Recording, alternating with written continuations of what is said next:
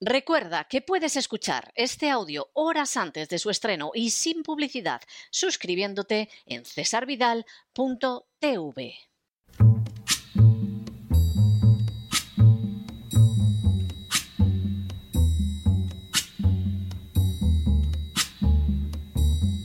La voz con César Vidal, desde el exilio.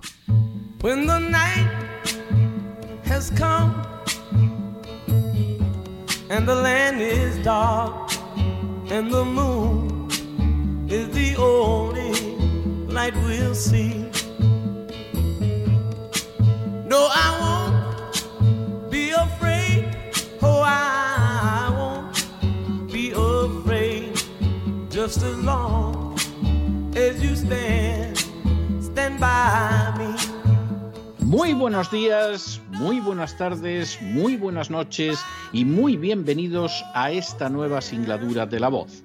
Soy César Vidal, hoy es el miércoles 6 de abril de 2022 y me dirijo a los hispanoparlantes de ambos hemisferios, a los situados a uno y otro lado del Atlántico y como siempre lo hago desde el exilio.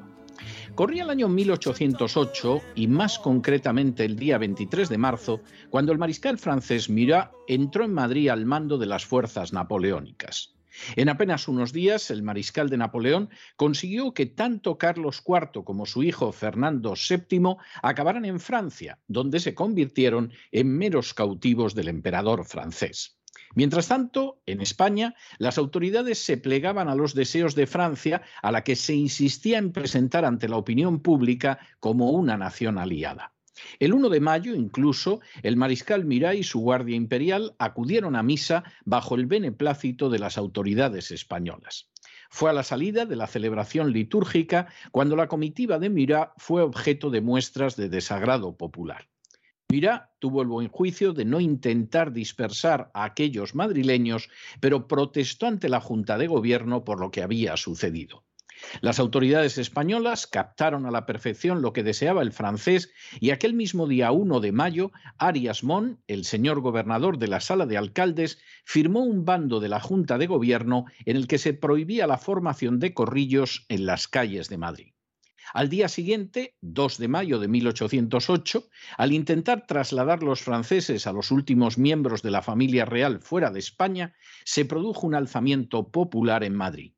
La rebelión de los madrileños fue totalmente sofocada a sangre y fuego por las tropas francesas, que por añadidura, durante el día 3, se dedicaron a fusilar a los detenidos de manera masiva en un intento claro de aplastar cualquier forma futura de resistencia. De manera bien reveladora, las autoridades españolas no salieron en defensa del pueblo víctima de las acciones de las tropas francesas, sino que el gobierno en funciones se plegó a los deseos del invasor sin rechistar. A las dos de la tarde se fijó un bando en los muros de la capital señalando que las reuniones en las calles y plazas quedaban prohibidas y si no se disolvían tras ser advertidos por cualquier alcalde de corte o barrio o cabeza de ronda o jefe militar con patrulla, se les tratará como violadores de la pública tranquilidad e impondrán las penas correspondientes hasta la de muerte. Igualmente, el gobierno español ordenó que los alcaldes de corte procedieran a recoger todas las armas blancas y de fuego y las depositaran en las casas capitulares, con el apercibimiento de que si se encontrara alguna en poder de particulares tras la publicación del bando, las penas podrían llegar hasta la del último suplicio. La finalidad de estas medidas, como señalaba el mismo bando, era conservar la mejor buena armonía con las tropas francesas que acababan de asesinar en masa a los madrileños. El 4 de mayo, cuando aún estaban calientes los cadáveres de centenares de españoles fusilados por las tropas francesas, los jefes y oficiales del ejército español decidieron rendir homenaje al que había ordenado las matanzas, el mismísimo mariscal Murat. Los hechos quedaron reflejados en la Gaceta de Madrid del 6 de mayo de manera elocuente. Se señalaba así que todos los oficiales generales y toda la oficialidad de la tropa de la Casa Real y de la guarnición de esta corte han tenido la honra de presentarse ante Su Alteza Imperial, Mira, para reiterarle la oferta de sus servicios. Mira, por supuesto, aprovechó el acto, según la citada fuente, para razonar con estos buenos y valerosos españoles acerca de los recíprocos intereses de Francia y España, de la libertad de los mares y del influjo que debíamos tener en las transacciones políticas del continente. Por si fuera poco, ese mismo día, Carlos IV se apresuró a escribir al mariscal Mirá, nombrándolo su lugarteniente general del reino con la autoridad emanada de ese cargo. Por su parte, la Iglesia Católica condenó severamente a los patriotas españoles del 2 de mayo, anunciando la excomunión para los que se alzaran contra los franceses, y a, esa misma postura se sumó el Consejo de la Santa Inquisición. Era obvio que el antiguo régimen, monarquía, aristocracia, castas dominantes, iglesia católica, se había sometido de la manera más servil a una potencia extranjera que además se preparaba ahora para designar un nuevo monarca en la figura de José, el hermano de Napoleón. Lo único que cambiaría aquella vergonzosa situación sería la reacción de resistencia del pueblo español, pero esa ya es otra historia. Ayer el presidente de Ucrania, Zelensky, se dirigió al Congreso español. Sin ánimo de ser exhaustivos, los hechos son los siguientes. Primero, Ayer el presidente de Ucrania, Volodymyr Zelensky, se dirigió al Congreso de los Diputados en España recibiendo un apoyo unánime de los presentes. Segundo, el Congreso estaba abarrotado no solo por sus miembros, que muy rara vez acuden en tan número, sino también por los embajadores de las naciones de la Unión Europea y de la OTAN. Tercero, Zelensky repitió su habitual discurso propagandístico afirmando que Putin no solo quiere destruir Ucrania, sino su democracia abierta de convivencia y de paz. Cuarto, como es habitual en sus intervenciones ante otros parlamentos, Zelensky buscó un supuesto paralelo histórico a la actual situación por la que atraviesa Ucrania y en este caso lo encontró en el bombardeo de Guernica Así afirmó que estamos en abril de 2022, pero parece abril de 1937 en Guernica. Quinto, Zelensky señaló que Rusia venía agrediendo a Ucrania desde el año 2014 y subrayó que ahora se está produciendo una agresión a gran escala que ya dura 41 días. Sexto, Zelensky insistió en que Rusia quería destruir al pueblo de Ucrania y que además deseaba dominar toda Europa, por lo que exigió sanciones más duras. Séptimo. De manera bien reveladora de la seguridad con que actuaba Zelensky ante el Congreso y el Gobierno de España, se permitió atacar a aquellas empresas españolas que aún seguían comerciando con Rusia. Octavo. De esa manera, Zelensky mencionó expresamente a Porcelanosa, a la empresa de explosivos Maxam y Serkove. Serkove. Noveno. Zelensky agradeció a España su solidaridad, pero pidió todavía hacer mucho más. Décimo. El discurso de Zelensky fue seguido por un nutrido aplauso de los diputados puesto en pie, aplauso que incluyó desde a la izquierda a los proetarras de Bildu, a los golpistas catalanes, a los comunistas y a Podemos, para pasando por el Partido Socialista, Ciudadanos y el Partido Popular, incluir también a Vox. Un décimo. El presidente Pedro Sánchez quiso aprovechar la intervención de Zelensky y tras impedir que cualquier otro político de la Cámara pudiera tomar la palabra, pronunció un discurso en el que afirmó que España seguiría aplicando las sanciones más duras contra el régimen de Putin. Duodécimo. Pedro Sánchez aceptó la versión de lo sucedido en Mariupol proporcionada por la propaganda ucraniana, a pesar de los desmentidos de corresponsales occidentales en la zona. Décimo tercero. Pedro Sánchez confirmó que políticamente nuestro país apoyará esas sanciones, la ayuda humanitaria y también continuará enviando equipamiento militar. Décimo cuarto. Pedro Sánchez manifestó también su compromiso de apoyar a Ucrania a entrar en la Unión Europea, señalando que la esperanza de Ucrania está en Europa, pero también la de Europa está depositada en Ucrania. Y quinto, privados de su oportunidad de lucimiento, los políticos de otros partidos intentaron también beneficiarse del episodio. Así, Inés Arrimadas, de Ciudadanos, en una parte después del acto, exigió el envío de más armas a Ucrania. El episodio vivido ayer en el Congreso de los Diputados, con ocasión del discurso del presidente ucraniano Zelensky, dejó de manifiesto una vez más hasta qué punto el régimen español es un cadáver y hasta qué punto España, a marchas forzadas, está dejando de ser una nación libre, independiente y soberana. Para cualquier persona medianamente informada, resulta obvio que Zelensky es un sujeto enormemente corrupto que ya antes de llegar a la presidencia figuraba en los papeles de Panamá. Resulta obvio que Zelensky ocultó a Donald Trump documentación que inculpaba en graves delitos a Hunter Biden y posiblemente al mismo Joe Biden. Resulta obvio que Zelensky ha cerrado tres televisiones en Ucrania antes de la guerra simplemente porque no se le sometían. Resulta obvio que Zelensky tiene desde hace un año detenido al principal jefe de la oposición en el Parlamento. Resulta obvio que Zelensky ha ilegalizado a 11 partidos políticos. Resulta obvio que Zelensky ha impulsado la primera ley racista europea desde las leyes nazis de los años 30. Resulta obvio que Zelensky ha permitido contra la legalidad internacional que se levanten laboratorios de armas bioquímicas en territorio ucraniano laboratorios, por cierto, en cuya construcción colaboró el hijo de Joe Biden. Resulta obvio que Zelensky ha condecorado y nombrado para cargos importantes a conocidos nazis ucranianos. Resulta obvio que Zelensky está utilizando a unidades militares nazis que perpetran gravísimos crímenes de guerra contra soldados rusos y contra población civil ucraniana. Resulta obvio que Zelensky no es más que una marioneta de la agenda globalista de Soros y de la OTAN que en el año 2014 dio un golpe de Estado en Ucrania para instalar en el poder a los nacionalistas ucranianos. Resulta obvio que Zelensky ha manifestado abiertamente su voluntad de arrastrar al mundo a una tercera guerra mundial para conseguir sus objetivos. Y resulta obvio que Zelensky se puede permitir la asquerosa chulería de atacar a empresas españolas en público, algo que no se habría atrevido a hacer en ningún otro país, con el aplauso de los políticos españoles y la reacción amedrentada de esas mismas empresas que saben que no recibirán la menor protección de ningún partido español. A pesar de todo lo anterior, y quizá porque el Congreso de los Diputados en España es también una marioneta de poderes extranjeros, ayer unos escaños que rara vez reúnen a una parte importante de sus ocupantes para abordar temas de relevancia, se llenaron hasta la bandera para escuchar a Zelensky y aclamarlo calurosamente. Sin duda, ayer quedaron despejadas muchas incógnitas.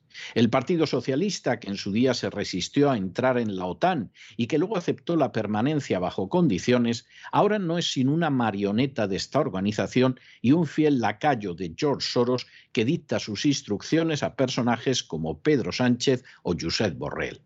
El Partido Popular, que en su día alentó la idea de que España recuperara una relevancia internacional perdida en el siglo XVII, también se ha rendido a la agenda globalista y sueña solo con formar parte de un gobierno de concentración nacional que insufle aire en un sistema muerto. Ciudadanos, que muchos concibieron como una alternativa a los dos partidos mayoritarios, es únicamente un muerto cuyos próceres solo están buscando dónde acomodarse el día de mañana, desde un garicano que babosea de manera continua y sistemática George Soros a una Inés Arrimadas que pretende que se entreguen a Ucrania más armas, precisamente las armas que utiliza para perpetrar espantosos crímenes de guerra.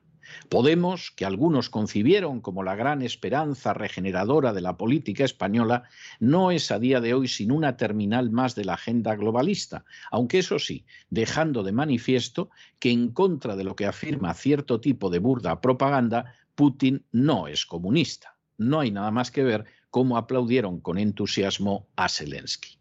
El Partido Comunista Español, integrado en Izquierda Unida, que hace décadas era llamado el Partido porque constituía la única fuerza de oposición real a Franco, también se ha rendido a la agenda globalista, al igual que su homónimo cubano, ha abrazado públicamente la Agenda 2030 y no dudó en aplaudir a rabiar a Zelensky. Los terroristas de Bildueta y los golpistas catalanes también aplaudieron a Zelensky confiados seguramente en que un día Cataluña y Vascongadas se podrán separar de España de la misma manera que Ucrania lo hizo de Rusia y que para ello recibirán respaldo internacional. Finalmente, Vox que algunos han contemplado como una posibilidad de corregir males propios del sistema y que hubiera podido adoptar una posición digna, decente y patriota en este conflicto, a semejanza de la mantenida por el presidente húngaro Víctor Orbán, prefirió sumarse a la tónica general, quizá pensando que si renuncia a defender la soberanía, la libertad y la independencia de España, llegará antes al poder que ayer aplaudiera a un delincuente como Zelensky que atacaba en público a empresas españolas deja más que de manifiesto que poco, realmente muy poco, se puede esperar de la dirección de Vox por muy nobles que puedan resultar sus militantes. Se trata de un espectáculo patético que no corrige el que algunos hayan protestado por la mención al bombardeo de Guernica en un discurso que aplaudieron en pie, y donde, por cierto, se trató de una manera intolerable a empresas españolas. Ayer, unos partidos que son incapaces de ponerse de acuerdo para acabar con la crisis económica, con el aumento del desempleo, con la proletarización creciente de las clases medias, con la destrucción de las pequeñas y medianas empresas, con una educación deplorable, con una sanidad tercermundista, con una inseguridad cotidiana, sí, ayer todos ellos se pusieron de acuerdo para inclinarse servilmente ante los dictados de la agenda globalista y de la OTAN. Instancias cuyo poder de decisión no solo es que no está en territorio español, sino que ni siquiera se encuentra en territorio europeo. Al igual que sucedió en el caso del coronavirus y las vacunas, las decisiones las toman otros y todos estos partidos se limitan a obedecer lacayunamente. Como en aquel lejano mes de abril de 1808, todos, absolutamente todos, desde el rey hasta abajo, se han subido a la nave que conduce a España a ser un simple protectorado de fuerzas foráneas. La nación española dejará de ser libre, independiente y soberana, y de la misma manera que en abril y mayo de 1808 se intentará castigar con la mayor severidad a aquellos patriotas que se atrevan a denunciarlo. Todos y cada uno, desde la izquierda hasta la derecha, buscan solo mantener sus poltronas y para ello, como el indigno Carlos IV y el todavía más indigno Fernando VII, como la Iglesia Católica que condenó a los patriotas del 2 de mayo o como la Junta que se ofreció al asesino Mariscal Mirá, están dispuestos a descender a cualquier indignidad. También ahora, como en 1808, la alternativa que tiene el pueblo español es la misma, o enfrentarse con esos poderes foráneos que pretenden convertir a España en un protectorado, o aceptar un destino de esclavos en una nación que ya no es ni libre, ni soberana, ni independiente. Y también ahora, como en 1808, debe saber ese pueblo que está solo y que no puede confiar lo más mínimo en las castas privilegiadas. Pero no se dejen llevar por el desánimo o la frustración, y es que, a pesar de que los poderosos muchas veces parecen gigantes, es solo porque se les contempla de rodillas y ya va siendo hora de ponerse en pie. Mientras tanto, en el tiempo que han necesitado ustedes para escuchar este editorial, la deuda pública española ha aumentado en cerca de 7 millones de euros, entre otras razones porque tiene que llenar los bolsillos de todo un Congreso que ayer se levantó a aplaudir a Zelensky y no pronunció ni una sola palabra de protesta contra un chulo ucraniano que atacaba a empresas españolas. Muy buenos días, muy buenas tardes, muy buenas noches. Les ha hablado César Vidal desde el exilio. Que Dios los bendiga.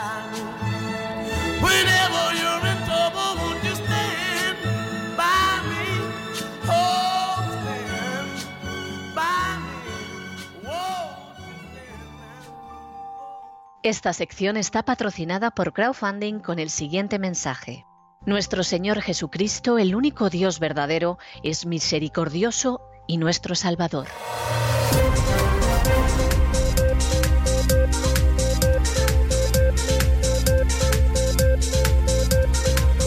Las noticias del día. Estamos de regreso y estamos de regreso después de ese editorial donde hemos rememorado cómo ayer fue una de esas jornadas absolutamente clarísimas y evidentes de la historia de España. Todo el Congreso, desde los partidarios de la banda terrorista ETA hasta Vox, sin excepción, incluyendo a los comunistas, y eso que hay algunos ignorantes que dicen que Putin es un comunista, aplaudieron a Zelensky a rabiar. Lo más significativo, hombre, varias cuestiones. Una, que en el Congreso se debaten a veces cosas relevantes y allí no está ni Blas. Las imágenes muestran a cuatro diputados, el que tiene que hablar, los que responden, allí no va nadie. Bueno, ayer estaba todo el mundo y estaba todo el mundo para ponerse en pie y aplaudir. Aparte de eso, todos hablando eh, en la misma dirección. Fíjense ustedes que España tiene problemas que efectivamente afectan de manera grave, alarmante, seria a los españoles, bueno, pues, pues ahí no hay quien los ponga de acuerdo en nada. Lo único que les ponen de acuerdo, por regla general, es en subirse ellos el salario. Es de las pocas cosas en las que llegan algún tipo de consenso. Oigan, pero para apoyar a Zelensky, ahí estaban todos para salir en la foto. Zelensky estuvo, pues como era de esperar, es decir, pues eh, mintió, volcó toda la propaganda que pudo, falseó la realidad de acuerdo con esa propaganda. Hay que decir que Zelensky es un actor nato, pero NATO, NATO, NATO, la Organización del Tratado del Atlántico Norte, nos referimos, y en un momento determinado, pues soltó la referencia histórica y comparó todo con Guernica, a pesar de lo cual los de Vox se levantaron y aplaudieron como focas. No vayan ustedes a creer que eso les hizo salirse del guion predeterminado. Y como Zelensky sabía que hablaba españoles, porque esto no lo hubiera hecho con los británicos, ni con los americanos, ni con los israelíes, ni con los holandeses. Se permitió criticar a algunas empresas que, según él, todavía comercian con Rusia y decir que eso no podía ser y mencionarlas por nombre. Esto seguramente se lo habrá pasado el embajador o los servicios de la embajada de Ucrania en España y efectivamente, pues Zelensky se lo permitió con una chulería intolerable, absolutamente intolerable. Esto me extrañaría que lo hiciera en algún otro país del mundo, pero en cualquiera que se estime no. A pesar de eso, que es absolutamente vergonzoso, todos ahí se levantaron, incluidos también los de Vox, y efectivamente, pues acabamos la fiesta general. Luego algunos que saben que tienen un mal futuro político, como le pasa a esta señora de Ciudadanos, pues pedía que se mande más armas a Ucrania, por eso de a ver si conseguimos salvarnos en las próximas. Como los de Vox, en vez de llevar a cabo la política decente, digna, patriota que ha llevado, por ejemplo, Víctor Orbán en Hungría, han ido en la política seguidista sometida a la agenda globalista y a la OTAN, y lo de Guernica pues ya cantaba mucho entre muchos de sus votantes y seguidores, pues hombre, se han apresurado a decir que lo de Guernica estaba mal. Bien, lo de Guernica estaba mal y el atacar a empresas españolas no. Bueno, en el caso de las empresas españolas, inmediatamente cundió el pánico. Porcelanosa ha salido inmediatamente a decir que ya no comercia con Rusia. No, no, por favor, que la perdonen. Y esto lo hace por la sencilla razón de que esas empresas españolas saben que no hay un solo político y que no hay un gobierno español que las vaya a defender. Esto es muy triste, pero es así. Estados Unidos podría decir, si ustedes quieren, con soberbia, aquello de que lo que le sucedía, lo que era bueno para la General Motors, era bueno para los Estados Unidos y por lo tanto vamos a defender a nuestras empresas en el extranjero. No es ni de lejos el caso de España y de sus empresas el de porcelanosa, el pobrecito, de rodillas por el suelo y pidiendo perdón porque alguna vez comerció con Rusia. La gente que se quede sin empleo, las pérdidas que tenga la empresa, el daño que esto ocasiona a la economía nacional, desde luego no lo va a poner Zelensky, ¿eh? ni tampoco lo va a poner Soros, ni lo va a poner siquiera la OTAN. Esto lo va a asumir España, pero eso sí, tienen que hacerse perdonar porque ya se sabe quién manda en España. Igual que en un momento determinado, porque en fin no vayan ustedes a creer que, es que esto pasa después de Franco y no hay otros episodios en la historia de España. No, no, claro que los hay. Igual que en un momento determinado con un régimen que se moría en el cual Carlos IV y Fernando VII aspiraban a desplazar al otro y convertirse en el único rey de España, pues se produjeron las matanzas del 2 de mayo de 1808 por la soldadesca francesa, y todas las instituciones españolas, desde los reyes, la Iglesia Católica, la aristocracia, la Junta de Gobierno, los mandos militares, encima se dedicaron a babosear al asesino Murat y a las tropas francesas y a decir que los que se habían sublevado era una vergüenza. Esto no se suele recordar cuando se cuenta el 2 de mayo, pero es la historia real del 2 de mayo. Igual que eso sucedió en su momento y mostró que el régimen como tal estaba muerto, aunque luego Fernando VII intentara resucitarlo después de que los españoles derramaran su sangre por él, cosa que nunca debieron de hacer por semejante felón. Bueno, pues exactamente igual. Ayer, evidentemente, todo el mundo estaba con la agenda globalista, con lo que diga el señorito Soros, con lo que diga su marioneta Zelensky. Pobre, pobre, pobre España.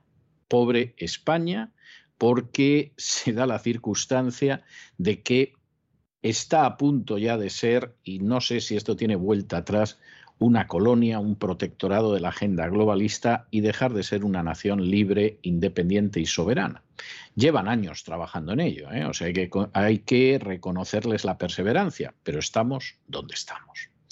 Es muy triste, aunque ayer algunos estaban muy orgullosos y aplaudiendo, y resulta que el único lunar de todo lo que dijo Zelensky fue la mención a Guernica. Apañada está España con esta gente. Aviada está España, arreglada está España.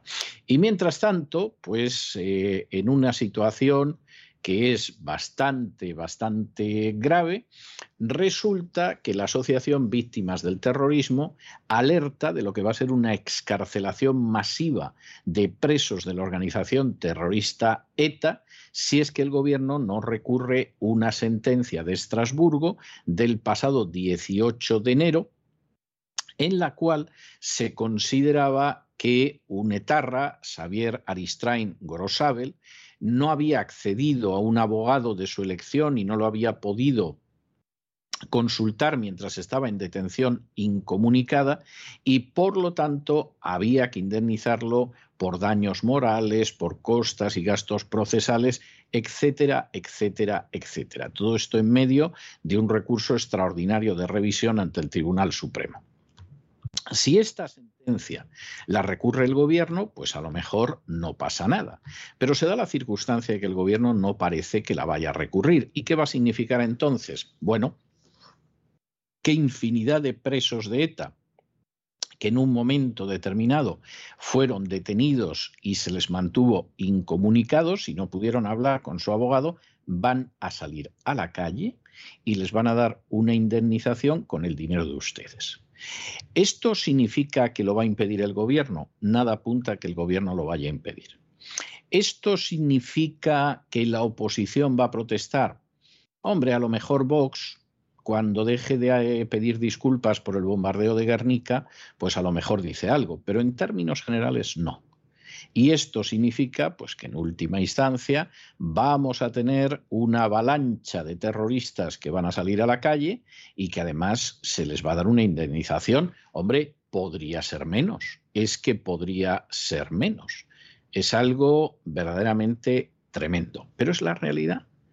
Y en un sistema que agoniza, y que se le ve que incluso ya despide el tufo a muerte, como le pasaba a Felipe II al final, ¿no? que olía a cadáver, aunque todavía estaba vivo y se podía eh, comunicar con la gente de alrededor, pues esto no es extraño. Esto es, si se me permite, lo natural. En fin, examinamos estas y otras cuestiones relacionadas con la ayuda inestimable de María Jesús Alfaya. María Jesús, muy buenas noches. Muy buenas noches, César. Muy buenas noches a los oyentes de La Voz.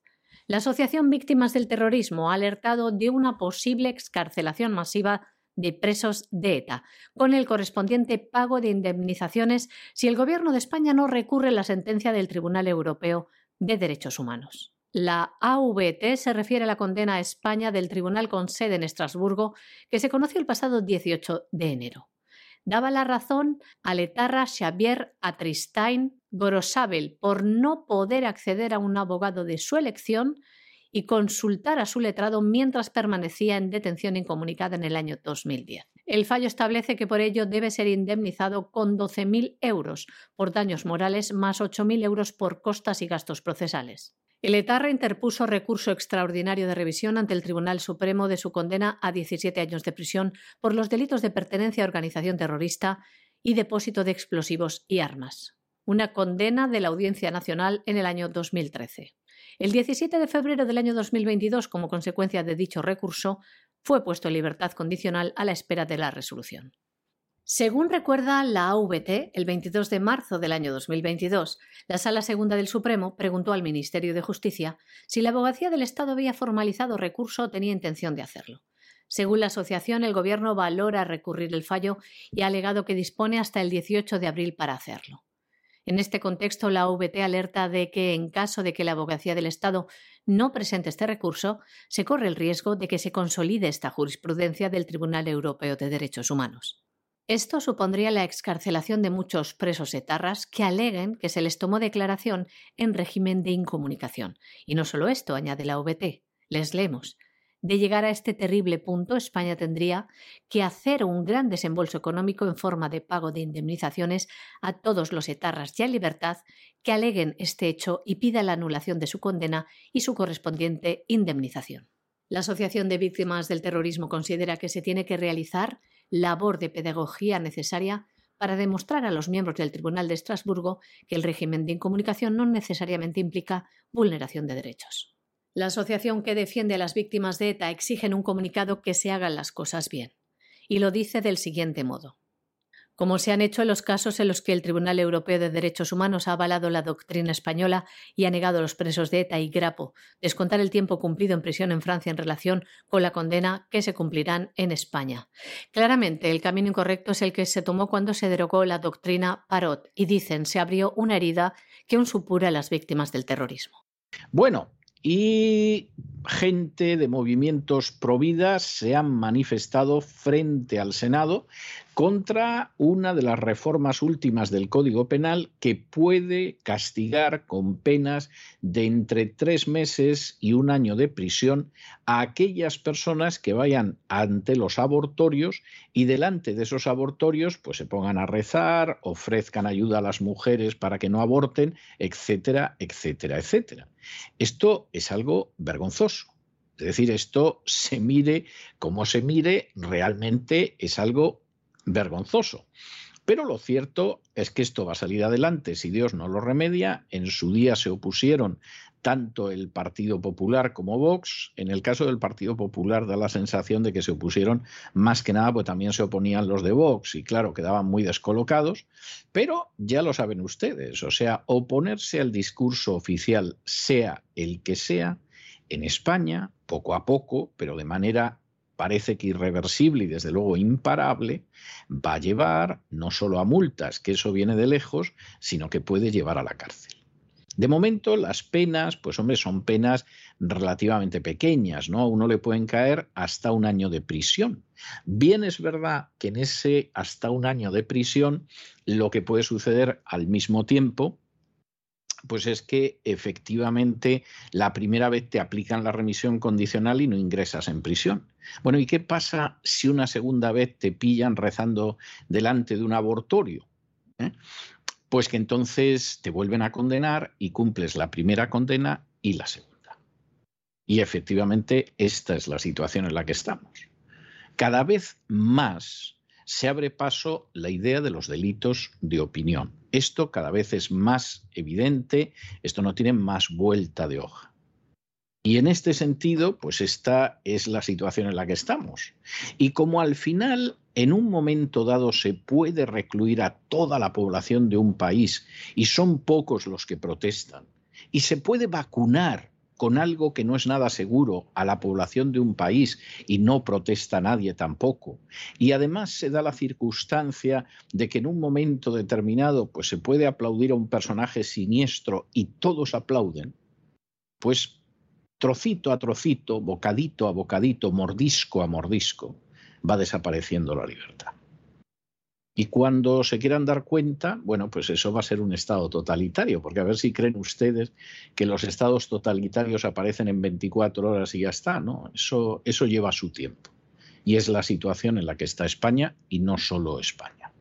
Miembros de varias asociaciones providas se han manifestado a las puertas del Senado contra la modificación del Código Penal que castigará con penas de entre tres meses y un año de cárcel a quienes recen u ofrezcan ayuda a mujeres a las puertas de las clínicas abortivas.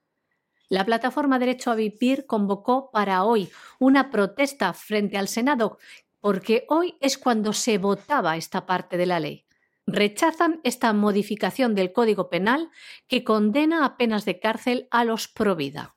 Señalará como acosadores a las personas que quieran ayudar a las mujeres embarazadas para que sigan adelante con su embarazo. Esta iniciativa de criminalización fue presentada por el Partido Socialista y comenzó su tramitación parlamentaria el 21 de septiembre del año 2021. El 3 de febrero de este año, el Pleno del Congreso de los Diputados de España aprobaba la modificación al Código Penal con 204 votos a favor y 144 en contra. El Partido Popular y Vox fueron los únicos que no apoyaron esta propuesta de reforma y manifestaron en diversas ocasiones su voluntad de recurrir al Tribunal Constitucional porque afirman que atenta contra los derechos fundamentales y las libertades públicas de reunión, expresión e ideología. El artículo 172 del Código Penal español quedaría modificado de tal manera que, diría así, el que para obstaculizar el ejercicio del derecho a la interrupción voluntaria del embarazo acosare a una mujer mediante actos molestos, ofensivos, intimidatorios o coactivos que menoscaben su libertad, será castigado con la pena de prisión de tres meses a un año o de trabajos en beneficio de la comunidad de 31 a 80 días. El Grupo Provida Derecho a Vivir manifestaba del siguiente modo en un comunicado lo que pretenden con esta manifestación. Queremos recordar con nuestra presencia que votando sí a esta modificación del Código Penal van a condenar a miles de madres a la peor decisión de su vida por privarles de una ayuda fundamental y a miles de bebés a una cruel muerte, y esa sangre manchará sus manos. Y nos vamos a Hispanoamérica, nos vamos a Hispanoamérica porque en Hispanoamérica, en El Salvador, parece que han decidido que efectivamente van a intentar poner orden. Yo confieso que el presidente del Salvador nunca ha sido santo de mi devoción, pero tengo que reconocer que está adoptando unas medidas en los últimos tiempos que indican que por lo menos es una persona que va a intentar arreglar algunos de los problemas que aquejan a este país centroamericano. No sé si lo conseguirá o no, pero que lo está intentando no cabe duda. Y eso va desde la delincuencia, a pasar por tener una política independiente de carácter internacional, que es algo que ya saben que al menos en España es imposible, o al hecho de en un momento determinado, pues eh, intentar que la subida del precio de los combustibles no acabe destrozando las pequeñas economías. Y de hecho, la Asamblea Legislativa de El Salvador ha aprobado una ley para congelar los precios de los combustibles durante abril y mayo, precisamente por lo que significa de subida de costo y por lo que significa la inflación que está sufriendo El Salvador. Insistimos en ello, el presidente de El Salvador nunca ha sido un personaje que a quien ahora se dirige a ustedes le cree ningún tipo de entusiasmo.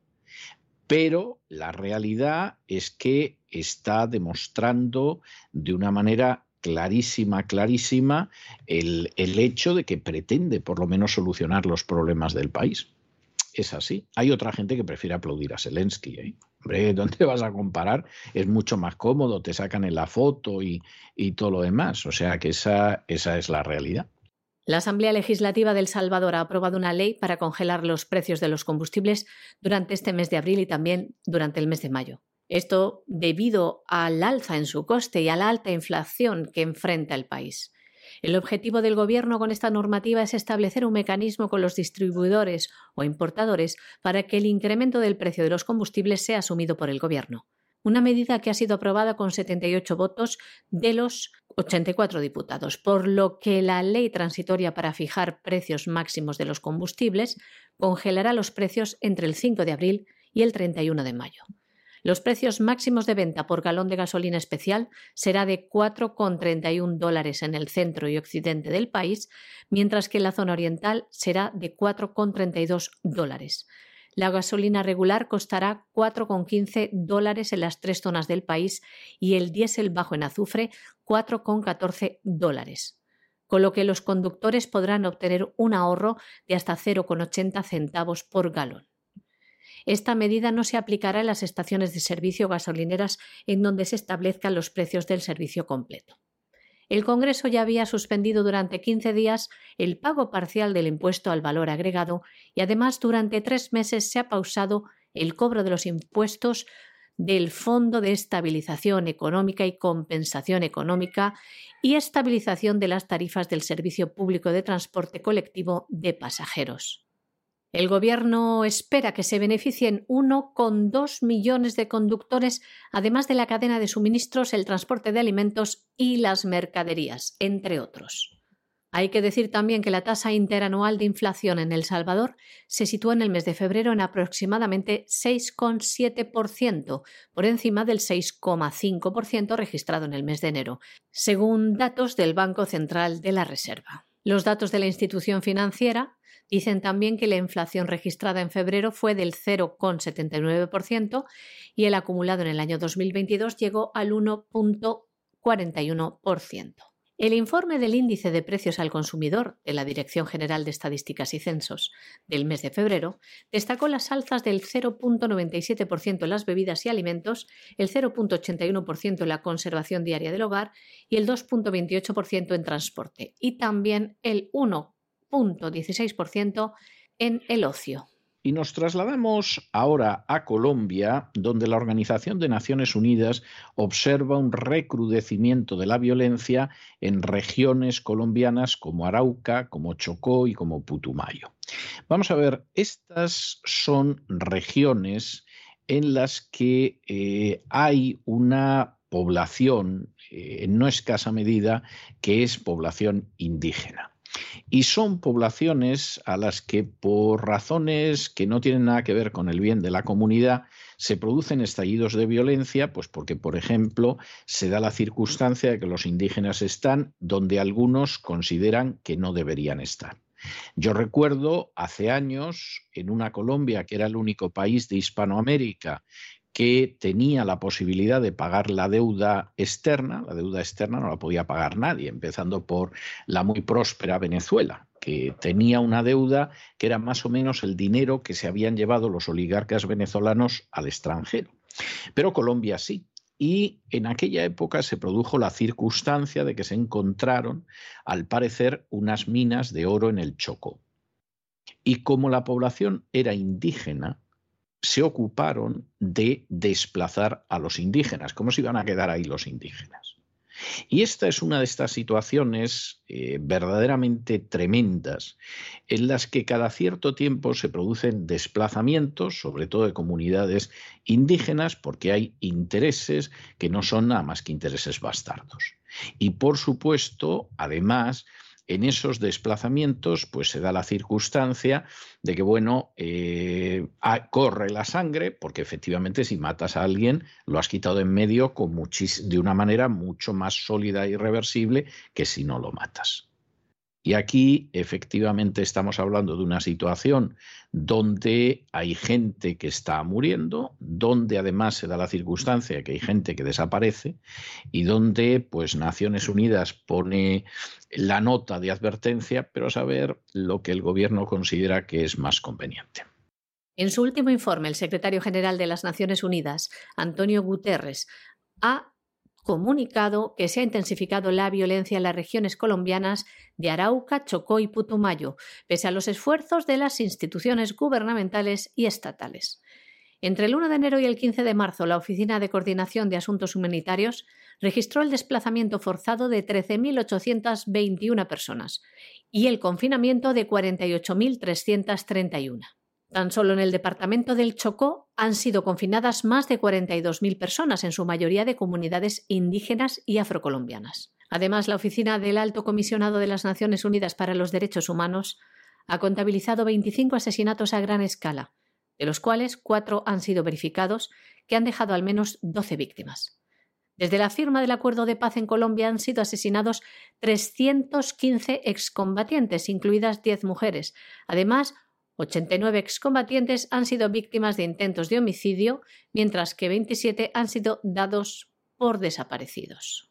Nos vamos a internacional y nos vamos a internacional con una mala noticia y es que el gobernador de Colorado, que es un miembro del Partido Demócrata, Jared Polis, acaba de impulsar un proyecto de ley esta semana que va a permitir eliminar una vida dentro del vientre de la madre hasta que nazca y que además no solamente es que permite acabar con esa vida, sino que va a castigar penalmente al que intente impedirlo.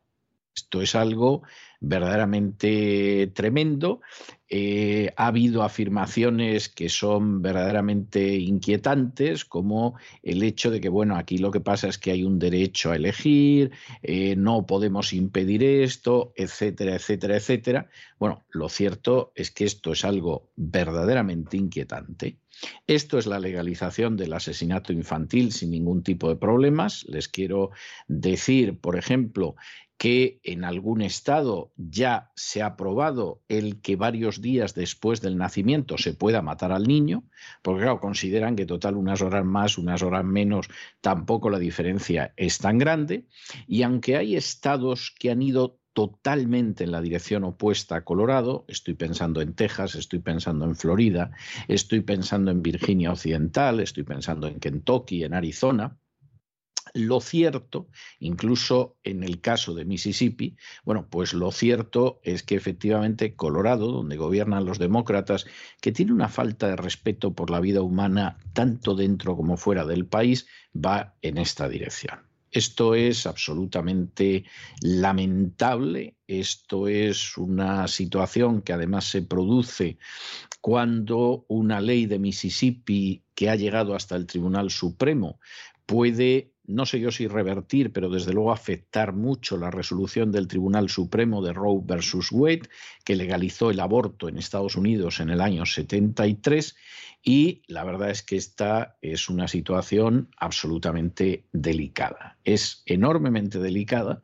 Y mientras que en este gran país hay gente que defiende la vida, pues hay otros que efectivamente han decidido acabar con la vida y son fácilmente identificables. El gobernador demócrata de Colorado, Jared Polis, ha promulgado un proyecto de ley que permite eliminar una vida dentro del vientre de su madre hasta el momento del nacimiento y penalizará a quien intente impedirlo, un auténtico genocidio consentido. El gobernador firmó el proyecto de ley 1279 bajo la denominación de Ley de Equidad en Salud Reproductiva una legislación que fue aprobada el mes pasado en la Cámara de Representantes y el Senado de Colorado de mayoría demócrata.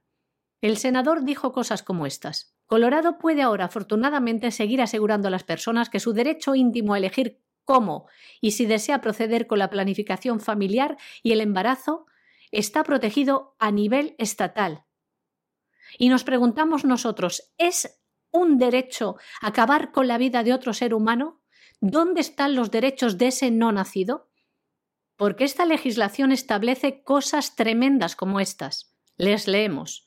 Toda persona tiene el derecho fundamental de tomar decisiones sobre la atención de la salud reproductiva de la persona, incluido el derecho fundamental de usar o rechazar métodos anticonceptivos, una persona embarazada tiene el derecho fundamental de continuar un embarazo y dar a luz o abortar y tomar decisiones sobre cómo ejercer ese derecho. Y un óvulo, embrión o feto fertilizado no tiene derechos independientes o derivados bajo las leyes del Estado. Además, esta nueva legislación de Colorado dice que será ilegal negar restringir, interferir o discriminar ese derecho, a la vez que se prohíbe privar a una persona mediante enjuiciamiento, castigo u otros medios del derecho al aborto. Lila Grace Rose, fundadora y presidenta de la organización antiabortista Life Action, ha dicho cosas como estas. Además de la guerra total contra los niños en el útero, porque define el aborto como un derecho, la ley también podría usarse para intentar obligar a los profesionales médicos a cometer o participar en abortos, hay cero protecciones de conciencia en la ley. La líder de la mayoría republicana en la Cámara de Representantes de Colorado, Amy Stephens, expresaba lo siguiente. En todos mis años en la legislatura y desde entonces, este es el proyecto de ley más bárbaro que he visto en mi vida. Desgraciadamente tenemos que darles esta noticia, la legitimación, una vez más, de un genocidio silenciado y promovido. Esta vez tiene lugar en Colorado. La insensibilidad y la normalización de estos asesinatos es tal que pronto no extrañará asesinar al niño una vez que nace, algo que ya plantea también alguna ley estadounidense, como les hemos contado aquí en este programa. Bueno, y terminamos con una noticia que no debería sorprenderle a nadie, y es que Estados Unidos, que todavía hasta finales de este mes va a seguir comprando petróleo a Rusia, si sí han oído ustedes bien, el resto del mundo no puede comprar petróleo a Rusia, pero Estados Unidos, por lo menos hasta fines de este mes, lo va a seguir comprando. Bueno, pues Estados Unidos, que tiene un presidente que se llama Joe Biden, que tiene un hijo que, que, en fin, no es lo mejor del mundo, acaba de aprobar que se entregue una transferencia de misiles a Ucrania por valor de 100 millones de dólares. Bueno, el complejo militar industrial y los grandes vendedores de armas en Estados Unidos, que por cierto figuran entre los grandes accionistas de los medios de comunicación, pues están haciendo auténticamente el agosto con Ucrania. Se calcula que no le han vendido menos de 2.400 millones de dólares desde que Biden llegó a la Casa Blanca. Esto es algo verdaderamente impresionante. Más luego sumen ustedes los paquetes de asistencia, etcétera, etcétera, que es algo absolutamente maravilloso. Esto es algo maravilloso porque, claro, se da la circunstancia que el complejo militar industrial se embolsa todo este dinero que procede de los bolsillos de los contribuyentes esto que lo tengan ustedes claro, esta es la primera historia, con lo cual tenemos que mantener al país en guerra. Y un presidente como Trump, que no metió en ninguna guerra a los Estados Unidos, pues resulta absolutamente odioso. Y entre otras razones por esa lanzamos a la prensa contra él. Pero al mismo tiempo que hacemos esto, bueno, las compañías consiguen también endeudar al país, etcétera, etcétera, etcétera.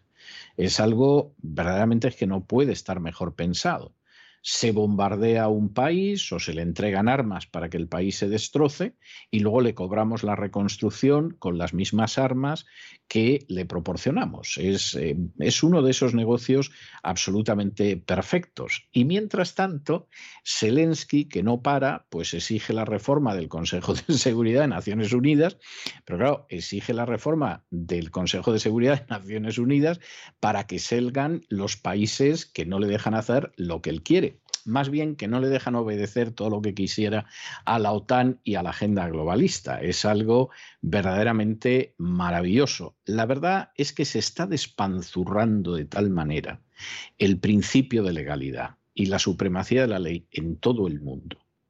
Y ha pasado con el coronavirus y ahora se le ha dado un nuevo empujón con la crisis en Ucrania, que verdaderamente esto es para echarse a temblar. Es decir, el, futuro que se produce verdaderamente es para echarse a temblar. Es así. El presidente estadounidense Joe Biden ha aprobado una transferencia de misiles antiblindaje Javelin a Ucrania por valor de 100 millones de dólares. La transferencia eleva el total de la ayuda militar estadounidense a Ucrania a 2.400 millones de dólares desde que Biden asumió el cargo en enero del año pasado. Pero esto no queda aquí porque esto que acaba de aprobar Joe Biden en la noche del martes es parte de un paquete de asistencia de 13.600 millones de dólares para Ucrania, aprobado por el Congreso de los Estados Unidos el mes pasado. Bueno, y hasta aquí hemos llegado nosotros con nuestro boletín, pero no crean que hay noticias que nos hubiera gustado dar. Por ejemplo, esos agentes del FBI en España incautándose del yate de un millonario ruso si quieren ustedes decir oligarca ruso, no tenemos ningún problema. Pero fíjense, ¿eh? no ha sido la policía española. No ha habido una petición, ¿no? Llegan los agentes del FBI como si España fuera tierra conquistada, que seguramente lo es, ¿eh? ¿Para qué nos vamos a engañar? Y entran en el yate y hacen lo que quieran. ¿Ustedes se imaginan a la policía española entrando, no voy a decir en Estados Unidos, que eso son palabras mayores, en cualquier país del mundo para detener a unos terroristas? A ver, piénsenlo, ¿eh? pónganse en situación. ¿Ustedes se lo imaginan? Pues saquen ustedes sus consecuencias, que está clarísimo. En fin, no se acaba aquí el programa, no se nos vayan, porque vamos a regresar enseguida con don Lorenzo Ramírez. En el Despegamos vamos a ver muchas cosas, por ejemplo, cómo Estados Unidos no deja comprar petróleo ruso a los demás, pero ellos lo van a comprar hasta fin de mes de momento. Y por supuesto, después de eso, ya saben que como todos los miércoles tenemos un programa doble y sesión continua de salud. Primero vendrá Elena Kalinikova y nos hablará de la vida sana, de la vida saludable, de cómo tienen ustedes que vivir de forma natural. Y luego llega doña Pilar Muñoz y nos lleva de la mano para que nos adentremos en la psique. De manera que no se vayan, que regresamos enseguida.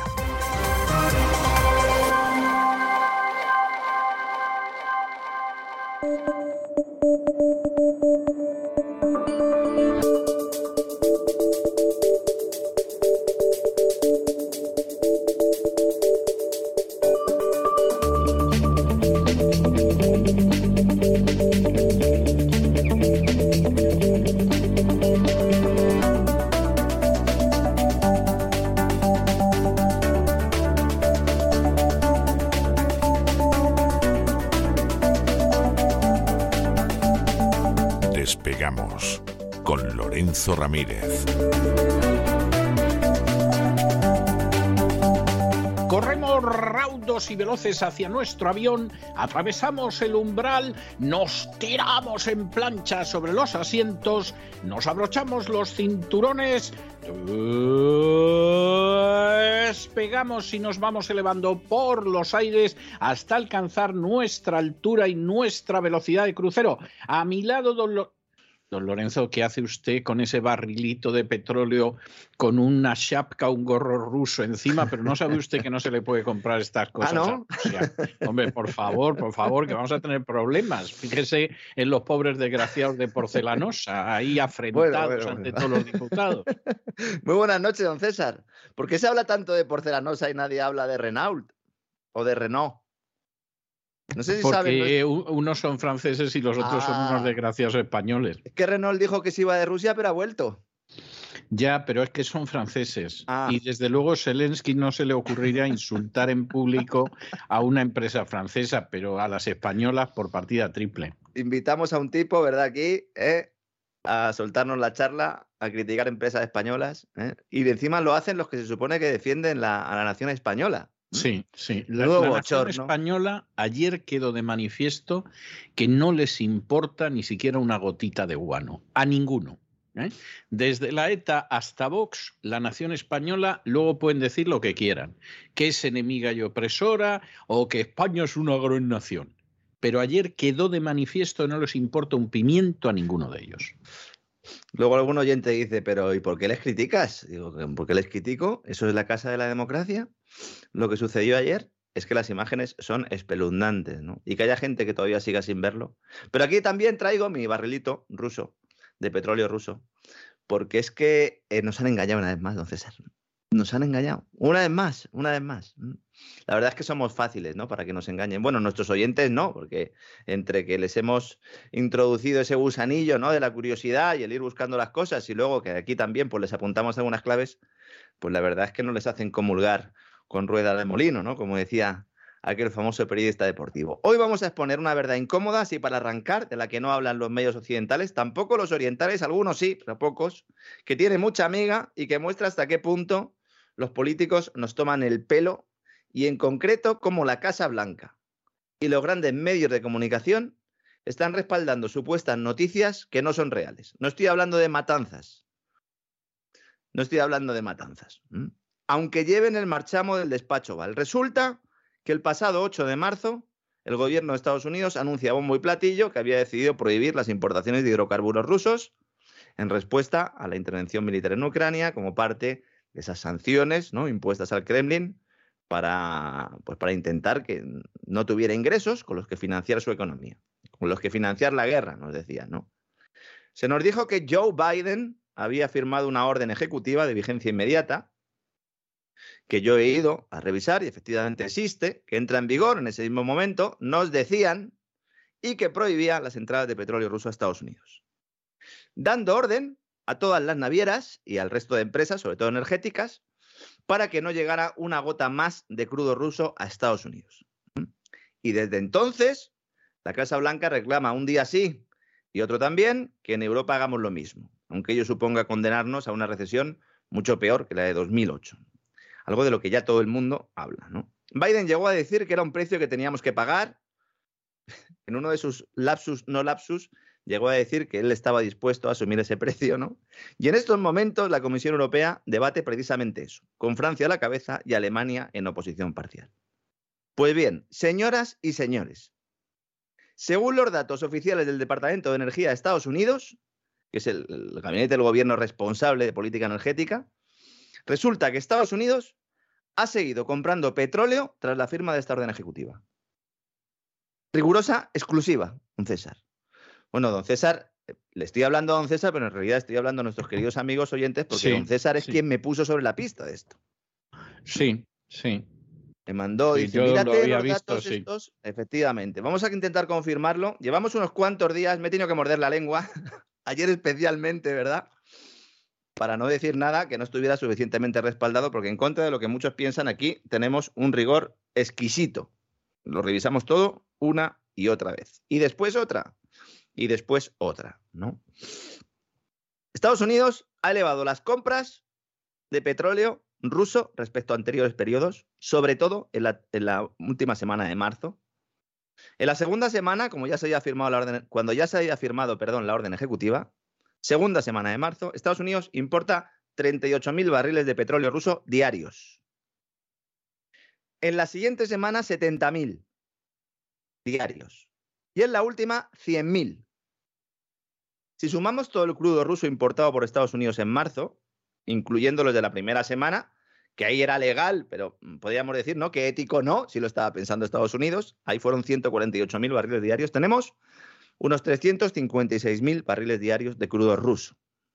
Un volumen que supera las compras de febrero. Me he ido, he sumado las compras de febrero, es decir, en marzo ha comprado más petróleo ruso Estados Unidos que en febrero.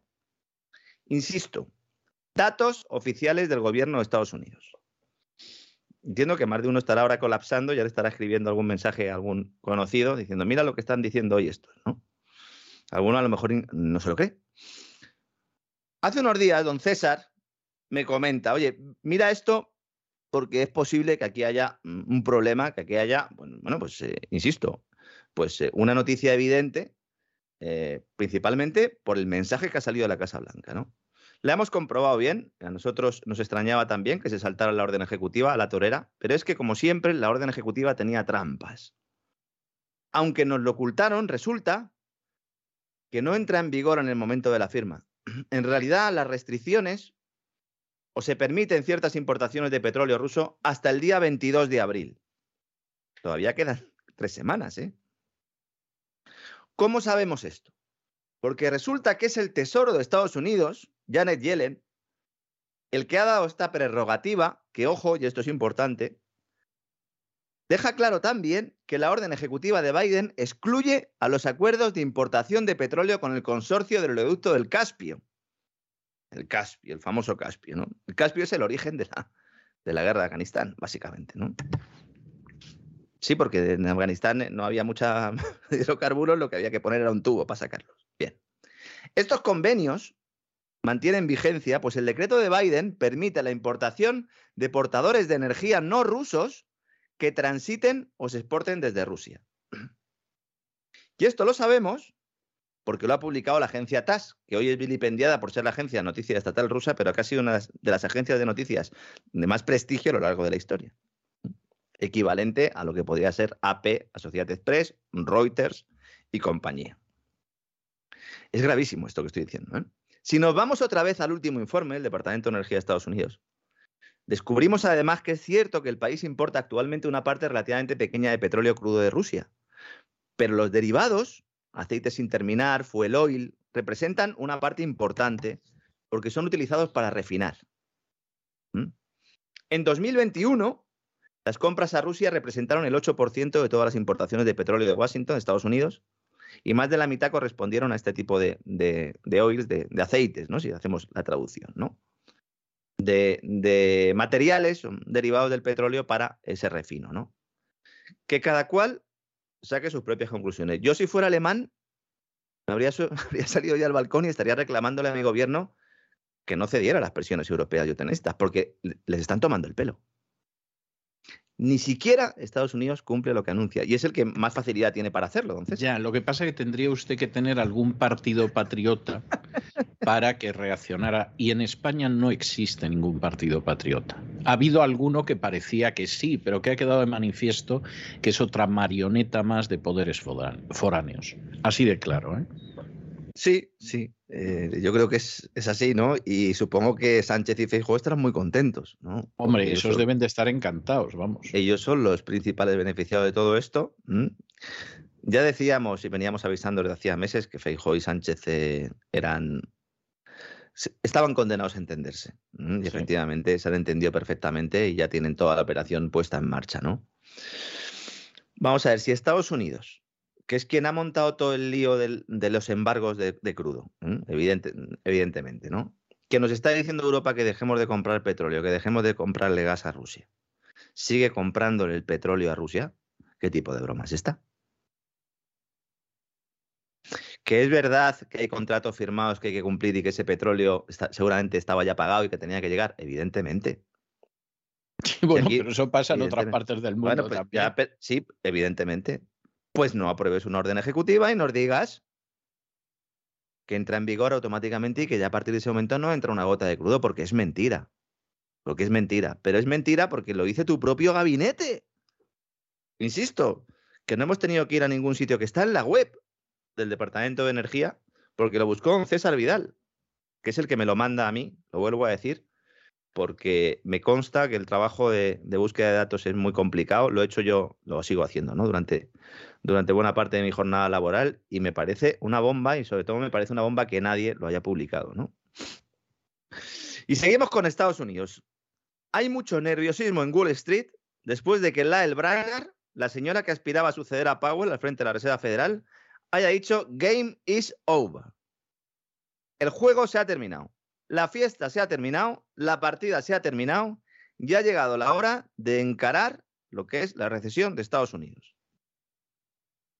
Ojo que esta señora, que es la número dos ahora mismo en la Reserva Federal, ha realizado unas declaraciones afirmando que no solo se van a producir agresivas subidas de tipo de interés, sino que el propio Banco Central, en el que ella trabaja y donde es uno de los grandes prebostes, tiene que empezar a reducir su enorme balance a partir de mayo. Esto, para que nos entiendan nuestros queridos amigos, es equivalente a apretar el botón rojo de la máquina que genera recesiones. ¿Mm? Estamos hablando de poner en el mercado activos que ha ido comprando eh, la Reserva Federal, deuda, deuda importante que es deuda corporativa y hipotecas, deuda titulizada, hipotecas titulizadas, ¿no? Aquello de la crisis subprime que eh, mucha gente pues, llegó a tener un conocimiento de cómo funcionaba esto. Cuando uno va a solicitar un crédito hipotecario, la entidad financiera coge tu crédito, le pone un determinado nivel de riesgo, lo mete en una cajita con otros créditos y luego eso se lo vende a un tercero. Esto es lo que genera la crisis subprime porque lo que hacen es las auditoras le ponen el marchamo de que esas hipotecas se van a pagar seguro, no reflejan el riesgo que tienen, cada uno que lo va comprando se lo va vendiendo a otro, se va generando ahí un proceso de burbuja importante y luego cuando el hipotecado deja de pagar todo el castillo de naipes, pues se va a freír espárragos, ¿no? Entonces, ¿quién había comprado esas titulizaciones? Las había comprado la banca, fundamentalmente. De hecho, la banca desaparece eh, tal como la conocíamos, hubo rescates, hubo historias y hubo un reajuste financiero importante. Ahora, o desde entonces, sobre todo en los últimos tiempos, quien compra esas titulizaciones, o bueno, no todas, pero quien interviene en ese mercado comprando todos los meses es el Banco Central. ¿Cómo? Creando dinero de la nada y comprando esas titulizaciones. La definición de burbuja es esa. Mm, yo no sé si hay algún diccionario, ¿no? En economía cristiano podríamos sacarlo, don César. No sé si sería muy irreverente eh, utilizar ese, ese término, pero podría serlo, ¿no? ¿Qué pasa ahora con toda esa deuda que ha comprado la Reserva Federal? Que la tiene que, que sacar al mercado. la tiene que sacar al mercado. Eso se llama reducir el balance. Claro, si uno dice reducir el balance, parece que es algo positivo. Si lo cuenta como lo estoy contando yo, pues a lo mejor está agarrado a la silla y se ha dejado ya las uñas, ¿no? En, la propia silla, ¿no? Esto se iba a producir a finales de este año como pronto. Hace unas semanas, Powell dejó caer que se haría después del verano y ya hubo zozobra, ya dijo el personal, buf, menudo septiembre que nos espera. Con las elecciones de midterm, en noviembre son, ¿no, César? Efectivamente, en noviembre, En noviembre. Y más de uno ya estaba tanteándose la camisa y diciendo, madre mía, la que nos espera. Y ahora Brainard dice que no, que ya, que en la próxima reunión de mayo hay que empezar. Una reunión donde todo apunta también, como explicamos ayer, que se aprobará una subida de tipos de interés de medio punto, el 0,5%, y a partir de ahí en cada reunión habrá subida de tipos de interés. Voy a leer la cita textual de Brainard para que, sobre todo, la gente que se dedica al mundo financiero, que le gusta mucho la economía, pueda interpretar aún más de lo que he hecho yo, ¿no? Dice, es de suma importancia reducir la inflación. En consecuencia, el comité continuará ajustando la política monetaria metódicamente a través de una serie de aumentos de tipos de interés y comenzará a reducir el balance a un ritmo acelerado tan pronto como en nuestra reunión de mayo. Yo creo que no deja lugar ahí a, a ningún tipo de análisis distinto al que hemos hecho aquí. ¿Cuál es la clave aquí? Que como no hay reunión de la Reserva Federal en abril, Brainard pega un puñetazo encima de la mesa poniendo la, venda antes de la herida. ¿Por qué? Porque el próximo 10 de abril en Estados Unidos se conoce el dato de inflación de marzo, que todo el mundo espera que sea histórico, porque es que en febrero fue del 7,9% y ya era la lectura más alta desde el 82. Pues en marzo todo el mundo da por hecho que va a ser superior, evidentemente, ¿no? De ser así, la Reserva Federal va a tener que actuar con contundencia. Hay gente que dice, una subida de medio punto no es contundencia. Efectivamente, si lo comparamos con Volcker, efectivamente no es contundencia. Pero empieza a tener una sensación de apremio, es decir, está ya la Reserva Federal diciendo, hemos perdido el control, pero lo vamos a volver a tomar. Y eso implica castigo en renta variable y eso implica, bueno, pues problemas económicos, ¿no? Porque es una anticipación de la recesión. Hemos hablado mucho de esto y planteábamos que este escenario, eh, pues según las propias palabras de Powell y lo que considera el mercado, se podría dar en el último trimestre, tercero o cuarto trimestre de este año. Y Brainard lo que hace es adelantarlo todo esto. Nos dice además, la inflación es demasiado alta y está sujeta a riesgos alcistas, evidentemente. ¿no? El comité está preparado para tomar medidas más enérgicas si los indicadores de inflación y de expectativas indican que eso está justificado. Está poniendo la venda antes de la herida. La banquera, además, por si fuera poco, ha citado a Volcker. Bueno, Volcker, el que no lo sepa, Volcker es el tipo que cogió la inflación en 1980 casi en el 15% y la bajó en el 83 al 2,3%, pero subiendo los tipos de interés al 20%. ¿Mm? No me extraña que más de uno se asuste.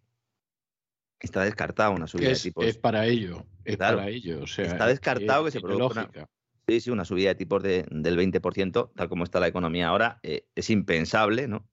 Es impensable. Pero bueno, se pueden ir produciendo eh, bueno, pues una serie de subidas, ¿no? En los eh, seis, siete reuniones que hay por delante, ¿no? Claro, una vez que citas a Paul Volcker en un discurso, un banquero central lo hace con una intención. Y efectivamente es intentar frenar, no la inflación, que no se va a frenar, porque esta señora haga estas declaraciones, pero sí las expectativas. Y volvemos otra vez a la importancia de las expectativas. En un periodo que va dirigiéndose hacia una hiperinflación o una inflación muy grande, no me gusta hablar de hiperinflación porque no estamos en Zimbabue, es decir, no estamos con crecimiento ni en Venezuela, no estamos con crecimiento de precios del 100% ni, ni del 200%, ni siquiera del 50%, ¿no? Pero cuando uno está en ese proceso inflacionario, es muy importante que la gente crea que esa inflación va a bajar. Porque si no, entonces se genera la espiral alcista inflacionaria, que es todo el mundo adelanta compras, ¿verdad? Porque dice, mm, bueno, tengo que adelantar compras por esta inflación, generas una inflación aún, aún mayor, reclamas incrementos salariales, esos incrementos salariales al final de alguna manera se tienen que producir, lo cual hace que haya más inflación y llega un momento dado en el cual hay que subir los tipos y pegar un hachazo de vértigo, ¿no? Y nos dice Brainer, hace 40 años Paul Volcker señaló que el mandato dual, que es lograr a la vez la estabilidad de precios y, que haya pleno empleo, no es una proposición de uno u otro, sino que una inflación galopante es la mayor amenaza para el crecimiento continuo de la economía y en última instancia para el empleo. Con lo cual está diciendo, ahora tenemos pleno empleo, pero hay que parar esto, hay que parar la máquina, porque si no paramos la máquina, Estados Unidos se va al garete. la economía de Estados Unidos. Bien, es cierto que Estados Unidos, cuando entra en una recesión, sale después mucho más rápido que las economías europeas. Eso es evidente. Pero que la recesión está a la vuelta de la esquina, lo dice Brainard con estas palabras, evidentemente no lo dice eh, eh, textualmente, lo dice también la evolución de los eh, tipos de interés en, en, el Treasury y en el bono eh, la deuda de Estados Unidos entre dos años y diez años, que uno ve la gráfica y yo cada vez que me levanto por la mañana lo primero que hago es ponérmela, yo soy así, don César, ¿qué quiere que le diga? Y la verdad es que ya durante todo el día tengo mal cuerpo porque digo, madre mía, a lo que se enfrenta Estados Unidos. Insisto, Estados Unidos es uno de los países que mejor ha capeado todo este tema covidiano. Pues los demás nos podemos agarrar. Yo de verdad no sé cómo este, estas dos noticias con las que eh, hemos empezado y el despegamos, ya llevamos un buen ratito, no se destacan en los grandes medios de comunicación. No, bueno, eh, vamos a ver, más que no se destacan, habría que decir que no existen. Sí, eh, en el caso del, tema de, las declaraciones de Brainerd, pues sí, en, medios muy especializados. Algo aparece. pero esto es algo que, tiene que saber la población. Es que eh, estamos todo el día criticando a los políticos con razón, estamos todo el día criticando a los empresarios con razón. ¿Y qué pasa con los periodistas? ¿Qué pasa con la gente cuello trabajo sin formar? Porque la cosa puede ir muy mal, pero si la gente sabe que va a ir mal, pues no se embarca en determinadas aventuras, que a lo mejor hay alguno embarcándose, ¿no? Vamos a España. Alguno dirá, bueno, esto es en Estados Unidos y tal, y en España tenemos a Calviño, que fíjate que esto es estupendo. El Banco de España ayer saca un informe. Recomiendo a todo el mundo que se lo lea, aunque no sepa mucho de economía. Se va uno a la página web del Banco de España, bde.es, y ahí tienen el último informe del Banco de España, que además lo explica bastante bien. Porque yo creo que es un informe muy importante. Porque el Banco de España lo que ha hecho es el trabajo que no ha hecho el gobierno. Aunque las previsiones de crecimiento siguen siendo, para mi juicio, demasiado optimistas, pero lo que ha hecho ha sido rebajarlas considerablemente y elevar las de inflación y hacer un cuadro macroeconómico un poco más mm, acorde con la realidad. Siempre digo que los organismos van progresivamente modificando sus previsiones a lo largo de, los meses, de tal manera que empiezan el año muy optimistas, sobre todo en, épocas en las que hay fin de ciclo económico, y al final de año pues acaban mucho más pesimistas de lo que empezaron, ¿no? A mí me consta que muchos técnicos ya saben ¿no? que al final van a ser más pesimistas, lo que pasa es que quieren vender un, un optimismo injustificado que también daría para otro programa, otro debate desde el punto de vista de psicología económica, ¿no? Pero saca el informe del Banco de España y entonces el Banco de España nos dice, este año España va a crecer un 4,5%. Decimos, muy bien. Dice, ¿cuánto decía antes el Banco de España que íbamos a crecer? Aproximadamente un punto más. 5,4. Bien. Alguno dirá, lo firmo. Yo también lo firmo. Un crecimiento del 4,5%. El gobierno español ha elaborado los presupuestos. Usted, usted y cualquiera. El problema es que cuesta creerlo y además con la inflación que hay, usted me contará, ¿no? Cuesta creerlo sobre todo por la evolución del consumo en el segundo semestre. Luego, luego vamos a hablar de ello, ¿no? Pero claro, uno dice, muy bien, ¿y cuál es la previsión del gobierno? La previsión del gobierno es que España va a crecer un 6,5. Esa es la previsión oficial, con la que están elaboradas las cuentas públicas, la que le hemos presentado a Bruselas. Una previsión que no se cree nadie. Que no se cree nadie. El trabajo del gobierno sobre todo el Ministerio de Economía, Nadia Calviño, es ir actualizando los cuadros macroeconómicos, pues según van ocurriendo las circunstancias, ¿no? Es que aunque le echemos toda la culpa a la guerra de Ucrania, incluso comprando el mensaje de Calviño, cuando se produjo la intervención militar, aquí dijimos que muchos organismos habían retrasado su actualización de previsiones, porque claro, dicen, con tanta incertidumbre no podemos ahora hacer previsiones porque se nos pueden quedar en papel mojado, ¿no? Lo cual sirvió al gobierno también para decir, ah, pues así yo tampoco modifico las mías. Pero es que ya ha hecho previsiones el Banco de España que el Banco de España es el gobierno. No me cuenten milongas de independencia. El Banco de España es el, Banco de España. Como decía la famosa anécdota de Franco, ¿no? Que le, que, le decían que, bueno, le pedían, ¿no? Había uno que le, pedía ser gobernador del Banco de España y dice, a mí me gustaría ser gobernador del Banco de España. Y entonces decía Franco, dice, y a mí también, ¿no? Y a mí también. efectivamente, efectivamente. pues eso es el Banco de España, ¿no? ¿El Banco de España qué hace? Dice, bueno, en 2023 es cuando ya a lo mejor la cosa va un poco peor. Y en 2024 peor aún. Bien. El consumo, que es lo que mantiene todo esto, el Banco de España también dice que se va a ir reduciendo, sobre todo el año que viene. Pero hay que estar atentos a ese segundo semestre. ¿Cuál es el problema ahora mismo? Vamos a ver, en un entorno de inflación y en un entorno de voracidad fiscal sin límites, que es el que tenemos en estos momentos y que va a ser aún mayor con las nuevas subidas de impuestos, las familias tienen dos opciones. Si uno tiene ahorro en el banco, o bien lo deja en el banco, se lo come la inflación, o bien lo utiliza para pagar impuestos cuando, cuando vayan llegando, porque va viendo que poco a poco su factura fiscal va creciendo, o bien lo mete en algún tipo de vehículo de inversión. Si uno se va a, intentar conseguir una inversión conservadora, lo que tradicionalmente se ha dicho, bueno, pues la renta fija, ¿no? Una inversión conservadora mm, puede incluso perder pasta. Ya no es que estén eh, el, dinero al 0%, es que puede incluso perder el dinero, como hemos comentado aquí. Y entonces, ¿qué está haciendo la gente? La gente está comprando viviendas. Pero están comprando viviendas de una manera salvaje. Las cifras del sector inmobiliario son indicadores no de burbuja, sino de burbujón. Es una piscina entera. Pero no solo en España, ¿eh? también en Estados Unidos. Y al mismo tiempo, la subida de tipo de interés de la que estábamos hablando antes de Brainerd y en el Banco Central Europeo también va a llegar. Lo que está haciendo es encarecer las hipotecas. Estamos en un momento de cambio de ciclo clave. Clave. Cojamos el indicador que cojamos. Las hipotecas en Estados Unidos están ya al 5%, los tipos fijos. Estados Unidos el tipo fijo es, es bueno, sí, tradicionalmente ha sido más común, ¿verdad?, que en, que en España, están ya en el 5%, pero es que en Estados Unidos la vivienda en enero, último dato interanual, está creciendo un 20% el precio. Un 20%. Sí, y en algunos sitios yo le diría que más.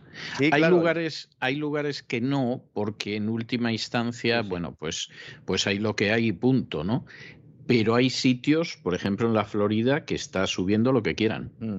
Estoy hablando de precio medio, evidentemente, el mercado inmobiliario es, problemático hacer generalizaciones porque, claro, es un mercado muy heterogéneo que ya no solo eh, va por, por, ciudades, sino por barrios y en algunos casos incluso por determinadas calles, ¿no? Sí, y tener una... Y en un país enorme como Estados Unidos, que es un continente, pues todavía la cosa varía vamos a ver, aquí hay multitud de lugares, pero multitud de lugares donde comprarse una vivienda sigue siendo muy económico y muy accesible. Multitud de lugares y podría dar ejemplos que no voy a dar más que nada porque los españoles que me oigan les puede dar un ataque epiléptico. Yo mismo, a lo mejor me da un eh, yuyu y no Seguramente si lo oye usted, pues le podría dar algo. Pero al mismo tiempo, también hay zonas que evidentemente son carísimas y donde se ha producido un incremento tremendo. Vamos a ver, en un Miami, donde llega por término medio cada año 90.000 cubanos más, y no entro en venezolanos, centroamericanos o la gente que aprovechando el teletrabajo está huyendo de Nueva York o huyendo de California, etcétera. Pero solo ya de entrada 90.000 cubanos por año, pues usted se puede imaginar que el precio de la vivienda está disparado. Y claro, uno coge, bueno, al hablar de cifras macroeconómicas, evidentemente tenemos que coger el precio, el precio medio de la vivienda, ¿no? Pero para que vean todos nuestros amigos en sus casas, en sus coches, eh, paseando al perro, que despegamos, hay mucha gente que lo escucha, bueno, el programa en general, ¿no? Eh, paseando al perro, está muy bien, está muy bien eso. Eh, así se aprovecha, se aprovecha el tiempo. El precio medio de la vivienda sube un 19,2% interanual en enero en Estados Unidos, precio medio 19,2, que es 5 puntos más que el punto máximo de incremento de precios que registró el país durante la burbuja inmobiliaria de 2008. Otro dato escalofriante. Que todavía haya gente escribiendo en grandes periódicos, en grandes think tanks, diciendo que no hay burbuja inmobiliaria, debería ser un delito. Debería ser un delito. en cualquier caso es una vergüenza, sin ningún género de dudas. Quería contar hoy esto también porque hay mucha gente que me pregunta, ¿tengo que comprar una vivienda? ¿Es un buen momento para comprar una vivienda? Y a todos les digo lo mismo. Estamos en un momento de burbuja máximo de burbuja. Si compra usted una vivienda, es muy probable que dentro de un tiempo esa vivienda valga menos. Un, tiempo, un corto, medio plazo. ¿Eso sucede siempre? No. El que compre en sitios donde la oferta y la demanda pues, prácticamente son estables, aunque haya crisis, que hay muchos sitios de esos, el barrio de Salamanca, por ejemplo, en Madrid, es un claro ejemplo para que todo el mundo nos entienda, donde ha venido también mucho dinero de Venezuela, alguno a lo mejor sacado no, no de forma muy legal, ¿verdad? Pero bueno, eso es otro tema. Entonces, hay zonas, evidentemente, que no van a registrar esa importante caída. Pero estamos en un momento de burbuja. ¿Qué pasa? Que se está empujando a la gente a que meta el ahorro donde no tiene que meterlo. Porque mucha gente dice, bueno, pues entonces, claro, ¿qué voy a hacer? ¿Fondo de inversión? No, porque si la renta variable, si esto va a hacer crack en un momento dado, no lo meto ahí. ¿Fondo de pensiones? Son un timo, además nos están diciendo todos los días que las comisiones eh, son muy altas, etcétera, etcétera. Eh, nada. ¿Lo dejo en el banco? No, hombre, si lo dejo en el banco no me dan nada y encima tengo que pagar también comisiones y en un momento dado la inflación se come mi poder adquisitivo. Y ahora hay gente muy nerviosa que no sabe hacer con el dinero y esto es muy peligroso. Si no saben qué hacer con el dinero, no hagan nada, de verdad. de verdad. De verdad. ¿Mm? Cuidado con los cantos de sirena, que ahora hay mucho que está intentando pescar y lo está consiguiendo. Ejemplo, banca. Que es noticia en España también estos días, porque resulta que Calviño, haciendo un poquito de propaganda, ha decidido pues imponerles una especie de multa, ¿no? De, dice, bueno, por cada reclamación que os pongan 250 euros. Y luego ya veremos si esa reclamación sale adelante o no, pero yo de momento ya con eso lo que evito es que haya muchas reclamaciones o que el banco le dé mal, más veces la razón al cliente. ¿no? Esto es falso. ¿Por qué? Porque lo que quiere Calviño es que las reclamaciones de los clientes no lleguen al Tribunal Superior de Justicia de la Unión Europea. Porque entonces le van a poner la cara colorada a Calviño. Como suele suceder en estos casos, porque le dirán, no llega, como tiene usted una regulación financiera que permite este tipo de fechorías. No voy a entrar en las fechorías que son múltiples, todo el mundo ya las conoce, ¿no? Preferentes, compañía, etcétera, etcétera, ¿no? Cláusula suelo, todo esto, ¿no? Esto es propaganda para no ocultar la realidad. Y la realidad es que los bancos han cerrado el grifo de crédito a las empresas. Lo medio anticipamos hace, hace unos días, ¿verdad, don César? Pero ya tenemos datos evidentes. No, evidentes e inquietantes. Muy inquietantes, porque si en un contexto en el que las empresas sufren un aumento de costes energéticos, laborales también, eh, las materias primas, los propios inputs ¿no? de esas empresas en la medida en que lo puedan trasladar al precio, fenomenal, pero si no, van a tener que asumir ya no solo reducción de margen, sino que van a tener que tirar de endeudamiento. Y si el Banco Central Europeo va a dejar de comprar bonos en los mercados, bonos corporativos, hay que ir al banco. Y si el banco te cierra la ventanilla, pues entonces, cuidado, cuidado, ¿no? Ahora mismo, los bancos han trasladado ya a las compañías importantes subidas en el interés de las nuevas financiaciones. He dicho muy bien, yo te refinancio, pero vamos a subir el interés. Y en algunos casos el mercado está completamente cerrado. Claro, los grandes bancos de inversión se agarran a varias causas para justificar eh, eh, este incremento. Dicen, bueno, por un lado está el riesgo para asegurar operaciones en un entorno evidentemente muy complicado a nivel, geopolítico, con unas implicaciones sobre la economía y los costes de producción que todavía están por determinar. Y luego, claro, hay una escasa liquidez en los mercados de capitales y en los de deuda fuera de, fuera de la deuda bancaria y las empresas al contar con un abanico más pequeño de posibilidades para financiarse, solo pueden llamar a la ventanilla del banco y el banco le dice, pues mira, no o sí, pero te subo el precio. De esto, ¿quién se libra? Pues los empresarios.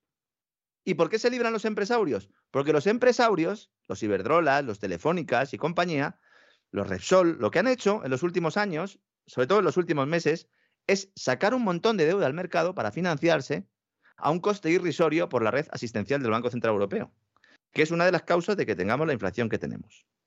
La gente no lo relaciona, pero tiene una relación directa. Es una gran estafa, un gran fraude. Decir, yo, si necesito comprarme algo, si necesito hacer una reforma en mi casa, etcétera, etcétera, voy al banco y me cobran un interés. Si soy Iberdrola, voy al mercado y me cobran un interés irrisorio porque está papá, primo de Zumo Sol, en el mercado secundario compra esa deuda y así hunde los tipos de interés.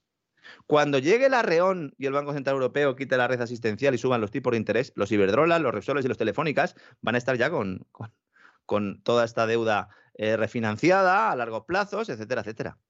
Y no les va a afectar, pero el resto nos va a afectar. Y entonces nos dirán que vivimos por encima de nuestras posibilidades.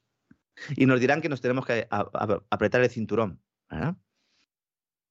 Claro, mucha gente me dice, bueno, y, todas estas cosas eh, de economía y tal que cuentas, ¿por qué no, no las enseñan en las escuelas? Porque entonces no se podría realizar este fraude masivo. Es un fraude masivo. Claro, si encima los bancos centrales están diciendo voy a subir los tipos de interés, pues ya está, evidentemente, ya lo tienes ahí, ¿no? Entonces, el Banco Central Europeo también va a subir tipos de interés, la primera subida de tipos desde la crisis de 2008, porque Estados Unidos subió y luego bajó, pero Estados, eh, en Europa eh, todavía no se habían subido. Estamos hablando de un incremento hasta 100 puntos básicos en el coste de refinanciación. ¿eh? qué animalada, por Dios, qué barbaridad. Mm, Estamos hablando de 100 puntos básicos, un punto porcentual, 100, puntos básicos. Teniendo en cuenta que los tipos reales están negativos, pues cualquier incremento ya es importante, ¿no? Y no es homogéneo para todas las compañías. Por ejemplo, ¿quién se está librando también de todo esto o están consiguiendo una financiación más barata? Las compañías de renovables. ¿Por qué? Porque es que resulta que como la Unión Europea saca un plan que se llama Repower EU, donde plantea la emisión de deuda para financiar a empresarios de energía verde, pues entonces los bancos dicen, sí, sí, yo te lo presto, sin total, te va a llegar el dinero a las puertas de los contribuyentes en los próximos meses. Otro saqueo, otro fraude.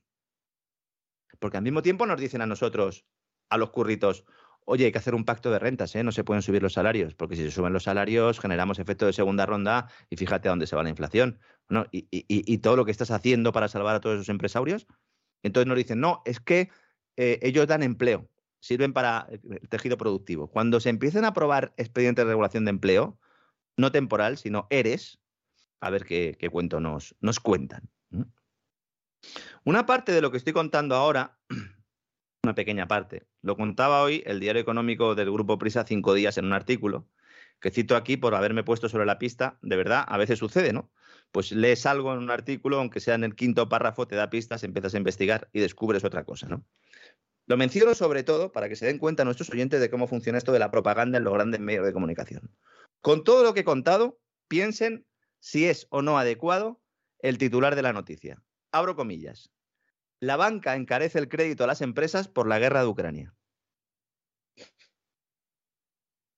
Con un par. Con un par, ¿eh? O sea, esto, esto ya es de un descaro, pero vamos, verdaderamente tremendo, ¿eh? Por la guerra de Ucrania tiene pinta además eh, que el, autor ha, escrito el artículo y que luego a última hora cuando lo iba a publicar le han dicho, niño, pon lo de la Ucrania en el titular porque si no, igual el gobierno nos pega un pescozón. ¿Mm? ¿Qué tendrá que ver? ¿Qué tendrá que ver la guerra de Ucrania? Todo lo que comentaba ahora estaba ya sobre la mesa antes de la intervención militar. Porque la inflación está descontrolada, se nos ha escapado el caballo, ya no sabemos ni dónde está el caballo. Ahora hay que cogerlo, hay que meterlo otra vez y volverlo a domar.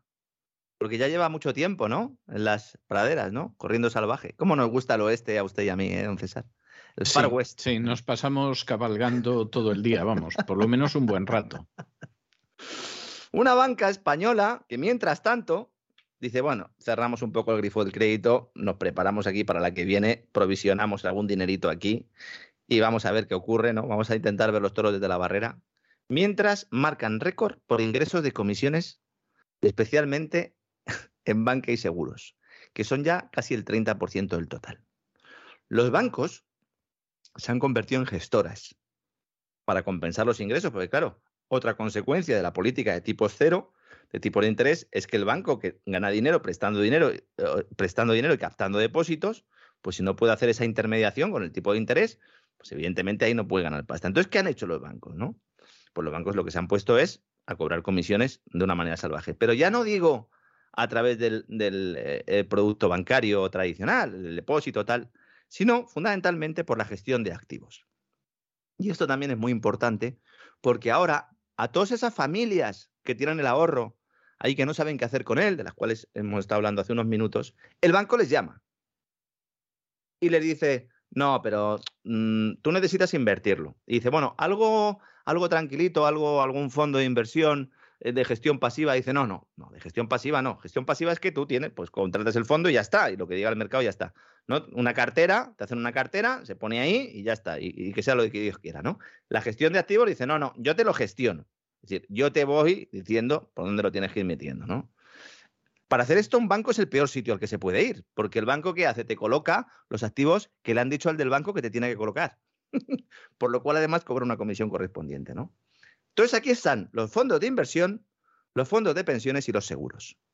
Y se están forrando a comisiones con estos tres productos. Los siete primeros bancos españoles sumaron el ejercicio pasado solo en estos productos por comisiones 7.500 millones de euros. Pero es que si nos vamos a las comisiones totales, rozan los 30.000 millones de euros por comisiones. ¿Comisión por qué? ¿Por venderte pescado viejo? ¿Por colocarte en un fondo de pensiones que está perdiendo dinero? ¿Por colocarte un fondo de renta fija que, bueno, los tres primeros meses se han derrumbado, como contábamos el otro día?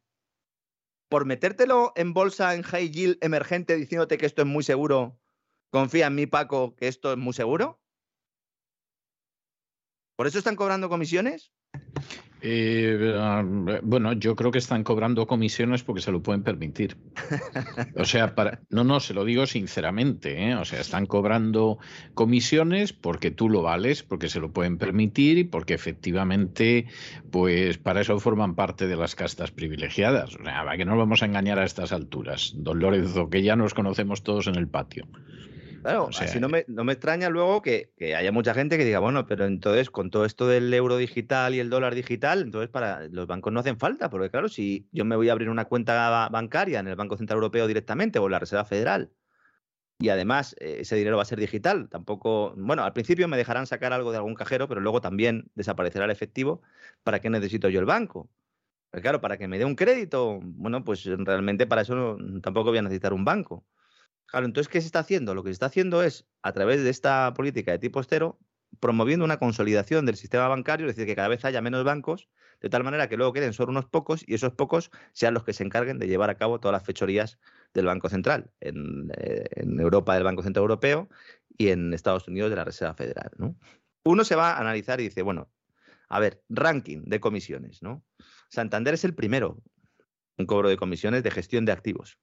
3.600 millones de euros. Y después, CaixaBank. No es casualidad que sean los dos bancos, ¿no? El tercero es BBVA, pues es por tamaño, ¿no? Antes de terminar, quiero hacer un comentario sobre el tema de las hipotecas sobre previsión de Euribor. También nos lo preguntan mucho. Y voy a explicar algo que ya conté, pues justo antes de volver a cabalgar otra vez con usted, don César, en aquella conversación que tuvimos mm, aquel verano, aquella, aquella entrevista, ¿no? En la que hablábamos un poco y me preguntaba usted, bueno, ¿y el Euribor? El Euribor que puede pasar. Y entonces yo explicaba que para saber lo que iba a pasar con el Euribor en un entorno eh, más o menos normal, en el que no haya, no haya un credit crunch muy grande, para fijarnos en a dónde va el Euribor, había que fijarse en una cosa que se llama la facilidad de depósito. ¿Qué es la facilidad de depósito? La facilidad de depósito es un instrumento que tiene el Banco Central dentro de las capacidades que tiene para intervenir los tipos de interés. Y entonces lo que hace es, los bancos, cuando tienen excedentes de liquidez no lo prestan, no lo quieren prestar, como estamos diciendo, cierran el grifo de crédito, pues lo llevan al Banco Central y ahí pues lo tienen un día, hacen un depósito un día y ya está, ¿no? Eso antaño, hasta 2014, el Banco Central Europeo pagaba a los bancos por esos depósitos allá un día. Desde 2014 lo que hace es ponerlo en negativo. ¿Por qué lo pone en negativo? Precisamente para que los bancos den más crédito. Los bancos, algunos han dado más crédito, otros han dado menos crédito, pero al final el tipo de facilidad de depósito fue negativo y se puso en el menos 0,5%. ¿Qué es a dónde fue el Euribor? Evidentemente. Porque si el tipo, el Euribor es el tipo de interés al que se prestan el dinero los bancos entre sí, pues tenderá a converger al tipo de interés que le ofrece el Banco Central por tener su depósito allí, que en el fondo es como si le estuvieras prestando el dinero al Banco Central en un día. Bien. Esto el que se lo aprendió, alguno me ha escrito cartas y tal, la verdad es que lo agradezco diciendo, fíjate que esto no lo había entendido yo y si lo hubiera sabido, pues fenomenal, porque a lo mejor hubiera tomado otras decisiones de inversión y otros, pues que les ha venido muy bien, ¿no? Ahora mismo el mercado de futuros prevé que este tipo de facilidad de depósito vaya subiendo, ya de hecho lo está subiendo, hasta situarse en el menos 0,1 en diciembre. Esto implica que en diciembre, en enero o en febrero el Euribor vuelve a ser positivo. Y esto implica que van a subir de una manera muy importante, sobre todo muy rápido, las hipotecas, las cuotas hipotecarias de los que tienen hipotecas a tipo variable. En Europa, en España. Estoy hablando fundamentalmente en España. Así que cada uno que cuente con que le va a subir la hipoteca, que se coja y que se ponga a hacer cálculos en las próximas revisiones hasta dónde su economía doméstica puede soportar una subida del Euribor. Y que en función de eso, pues tome sus decisiones y se plantee ya si se va o no se va a esquiar en Semana Santa, si se va a ir a la playita unos días en Semana Santa, o si se va a Disneyland París con sus tres vacunas, mascarilla y el Sun Corda.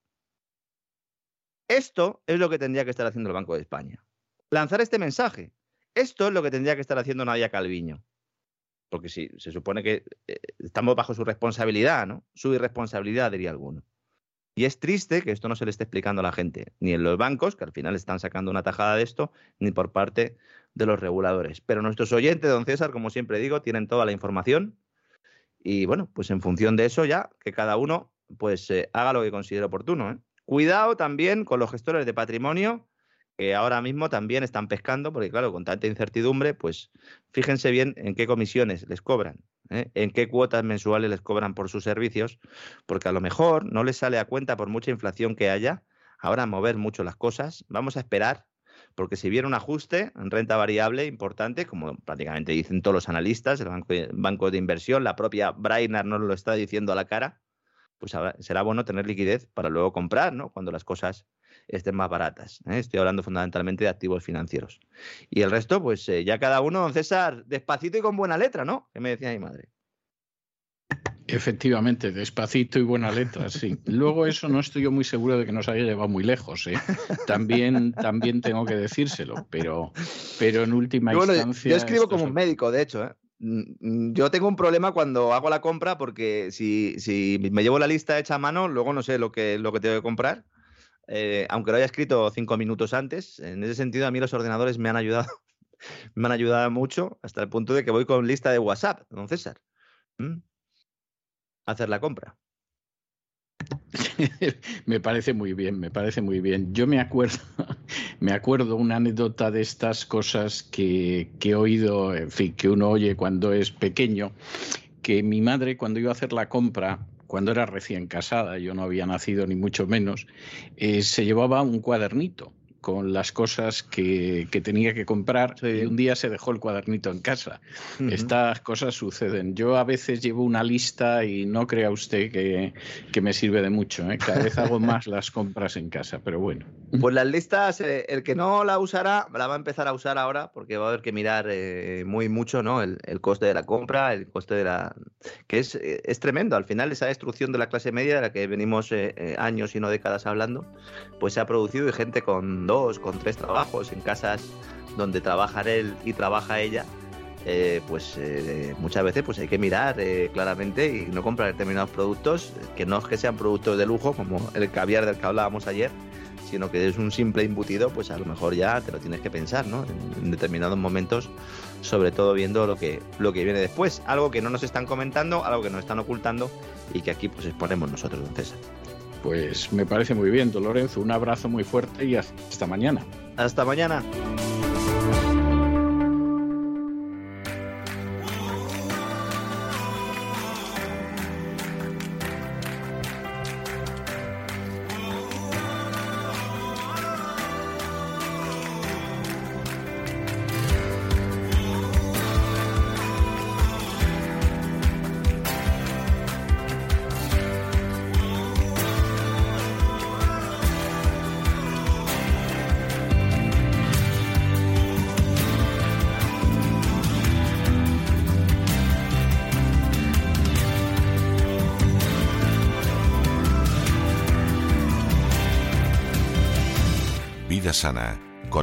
Kalinnikova.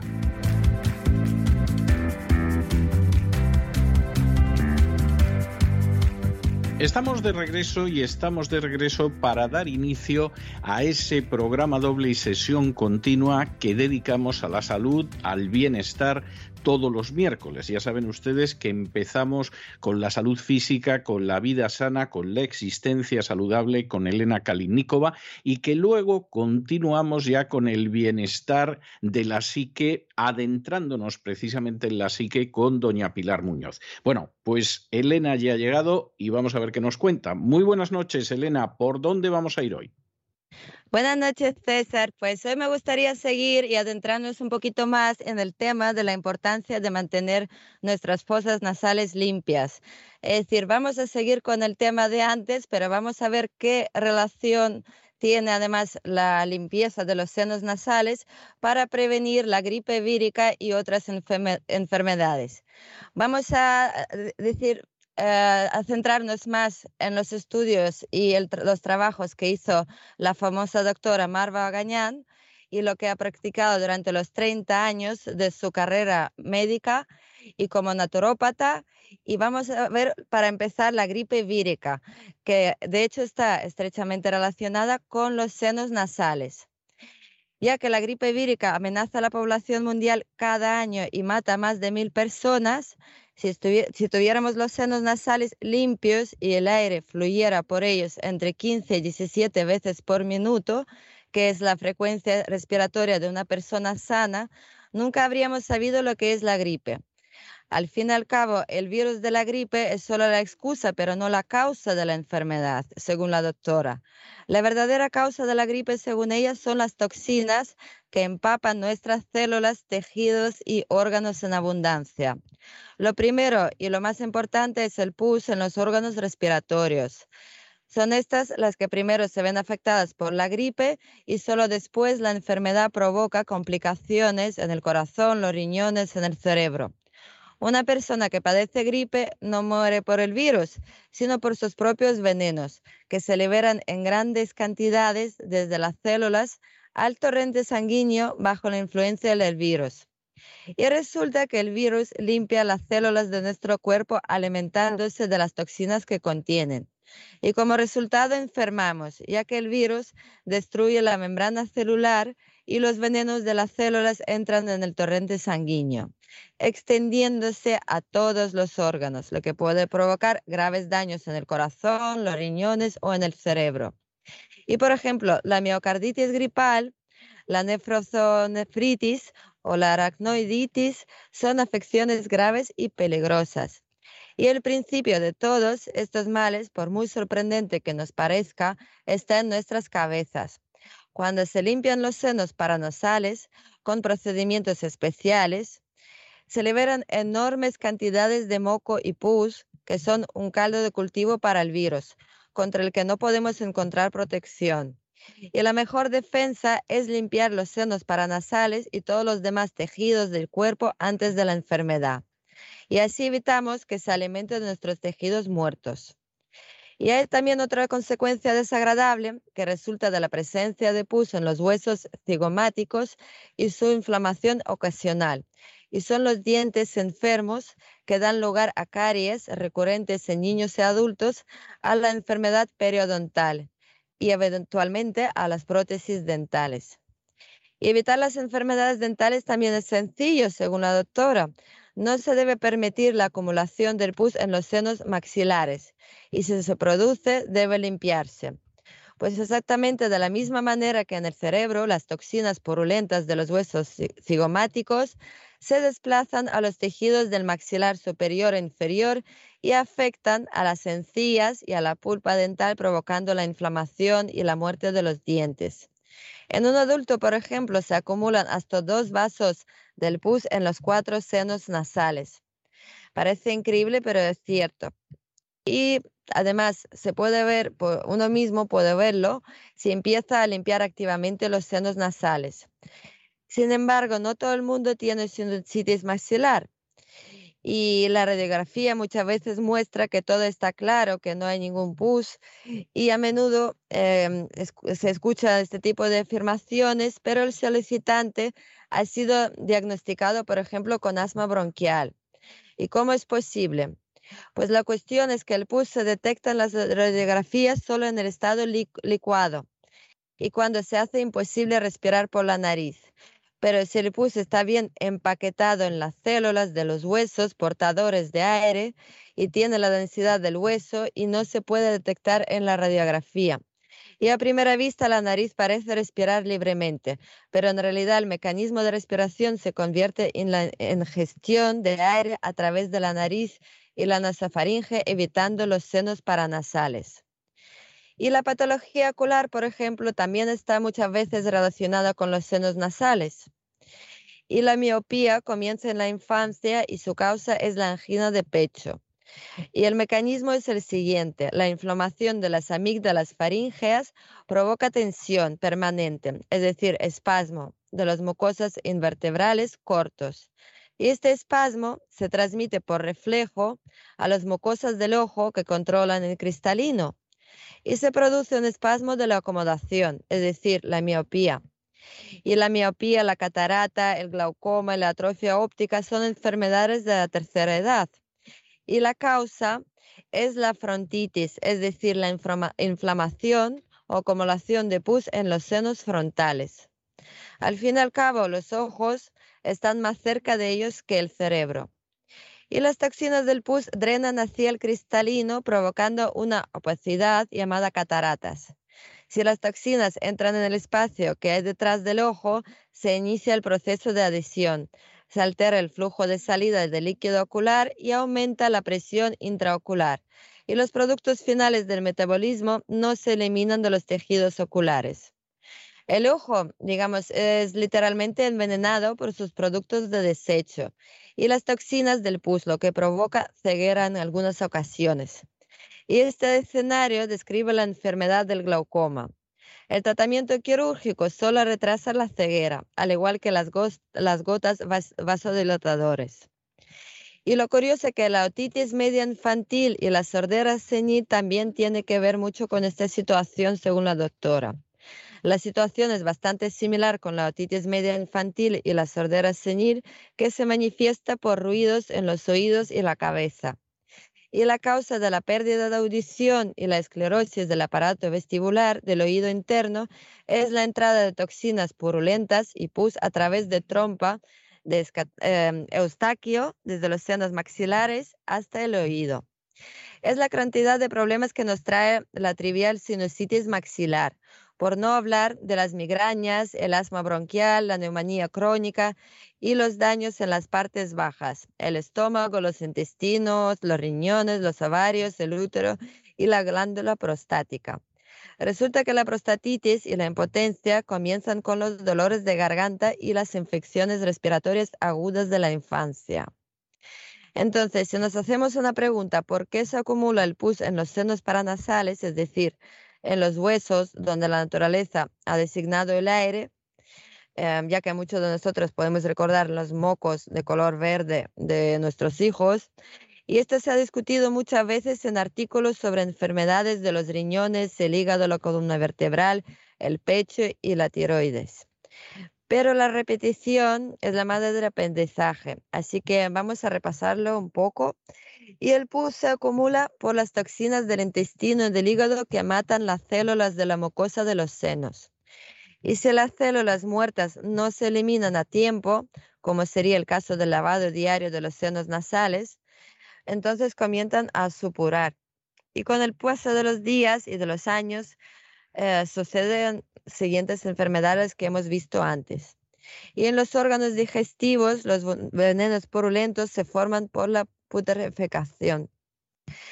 Entonces, los alimentos ingeridos, principalmente la carne, ya que los seres vivos extraños no son completamente descompuestos por nuestras enzimas digestivas, y la combinación inadecuada de alimentos en las comidas cocinadas, como por ejemplo podría ser proteínas con almidones, almidones y proteínas con hidratos de carbono, provocan una mala digestión y conducen a la fermentación, y el resultado es que la comida se estropea y si no lo eliminamos del cuerpo, entonces nos enfermamos. Pero si los senos maxilares ya están inflamados y se ha acumulado pus en ellos, es necesario limpiarlos con mucho cuidado, tanto en niños como en adultos. Solo después de una o dos semanas preliminares de limpieza general, que habría que tomar decocciones de hierbas y lavando los intestinos diariamente y sin comer, es necesario limpiar los senos poniéndoles jugo de ciclamen, que es una raíz para los adultos, y jugo de remolacha roja para los niños. El zumo de remolacha roja se obtiene con la licuadora. Se debe poner zumo recién exprimido de una a dos gotitas en la nariz del niño de dos a tres veces al día y se debe soplar mm, bien enjuagando con agua caliente. Y el zumo de ciclamen se prepara diluyendo el zumo de tubérculo de ciclamen entero que se podría adquirir en herbolarios con agua destilada de 5 a 10 veces y puede conservarse en el frigorífico durante un máximo de 10 días y luego sustituirla con una nueva dilución. Hay que poner gotas a diario por la mañana en ayunas, preferiblemente después de un enema, tumbado de espaldas y sin almohada, una gota en cada fosa nasal. Es inevitable sentir un, digamos, una pequeña molestia, un malestar, pero hay que aguantar durante dos a tres minutos, luego ponerse de pie y tomar de dos a tres vasos de preparación de hierbas especiales con miel y zumo de limón y luego inclinarse hacia el suelo durante uno a dos minutos y enjuagar y limpiar la nariz. Y esta secreción purulenta puede producirse inmediatamente o el tercer o cuarto día, pero en definitiva se producirá. Y después debe seguir poniendo la solución a diario durante un máximo de dos o tres meses. Y esto hacerlo, digamos, ah, por lo menos una vez al año o una vez cada dos años. Y durante todo este tiempo se sigue segregando el pus. A veces la respiración nasal puede verse alterada y puede producirse una sensación de congestión nasal. Sin embargo, hay que continuar con las gotas. Y una mayor liberación de mucosidad le permitirá respirar libremente y la sensación de respirar después de despejar los senos nasales es incomparable y probablemente muchos ya se le haya olvidado cómo es respirar bien por la nariz. ¿Y cuáles serían los beneficios de purificación de senos nasales del organismo en general? Pues resulta que la purificación de todo el cuerpo y en particular de los senos paranasales puede curar muchas enfermedades, según la doctora, entre ellas las alergias de cualquier origen, el asma bronquial, la epilepsia, todos los dolores de cabeza, la enfermedad de Bechterew e incluso la infertilidad. Y estos han sido los consejos de la doctora eh, que tiene mucha fama por sus consultas, por sus tratamientos en la antigua Unión Soviética, en Canadá. Es una doctora bioquímica que además es naturópata y sus trabajos son bien conocidos dentro de estos ámbitos y ha conseguido curar muchísimas personas de estas enfermedades. Y con esto me despido de vosotros por hoy. Muchísimas gracias. Muchísimas gracias, Elena. Y ya lo sabes, la semana que viene y a la otra no tendremos programa porque estamos de vacaciones de Semana Santa. Sí seguiremos en cesarvidal.tv, pero nos encontramos a la vuelta de dos semanas. Que descanses y lo pases muy bien. Muchísimas gracias. Felices fiestas a todos.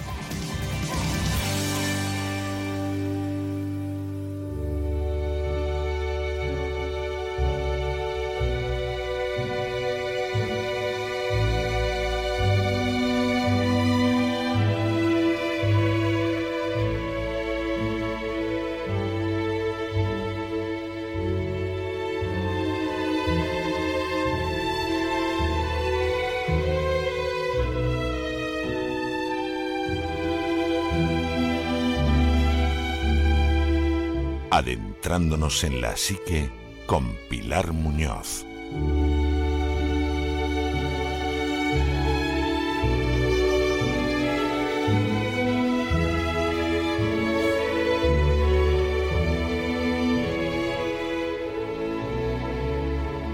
Estamos de regreso y estamos de regreso continuando con nuestro programa doble y sesión continua dedicado a la salud todos los miércoles en La Voz. Ya saben que empezamos con la vida sana, con la existencia naturista, con los hábitos saludables, con Elena Kalinikova y después nos adentramos en la psique buscando también la salud psicológica con doña Pilar Muñoz. Y ya ha llegado doña Pilar. Doña Pilar, muy buenas noches. ¿Por dónde vamos a ir hoy?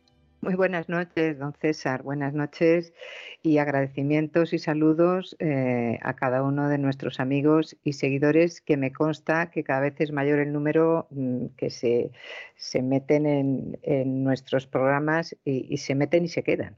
Y luego por la acogida de todos ellos y la utilidad para todos ellos que tienen cada uno de nuestros espacios. Bueno, pues hoy empezamos bloque nuevo, ya anticipamos eh, la semana pasada, pero para los oyentes esos de nuevo cuño, pues hoy tocamos un tema que parece estar proscrito, pero que es sumamente necesario hoy y siempre, de esos temas atemporales y de esos temas que no queremos escuchar, pero que cuando lo oímos levantamos un poco el volumen de nuestros receptores para ver qué nos cuentan sobre ello, y es el tema de la muerte.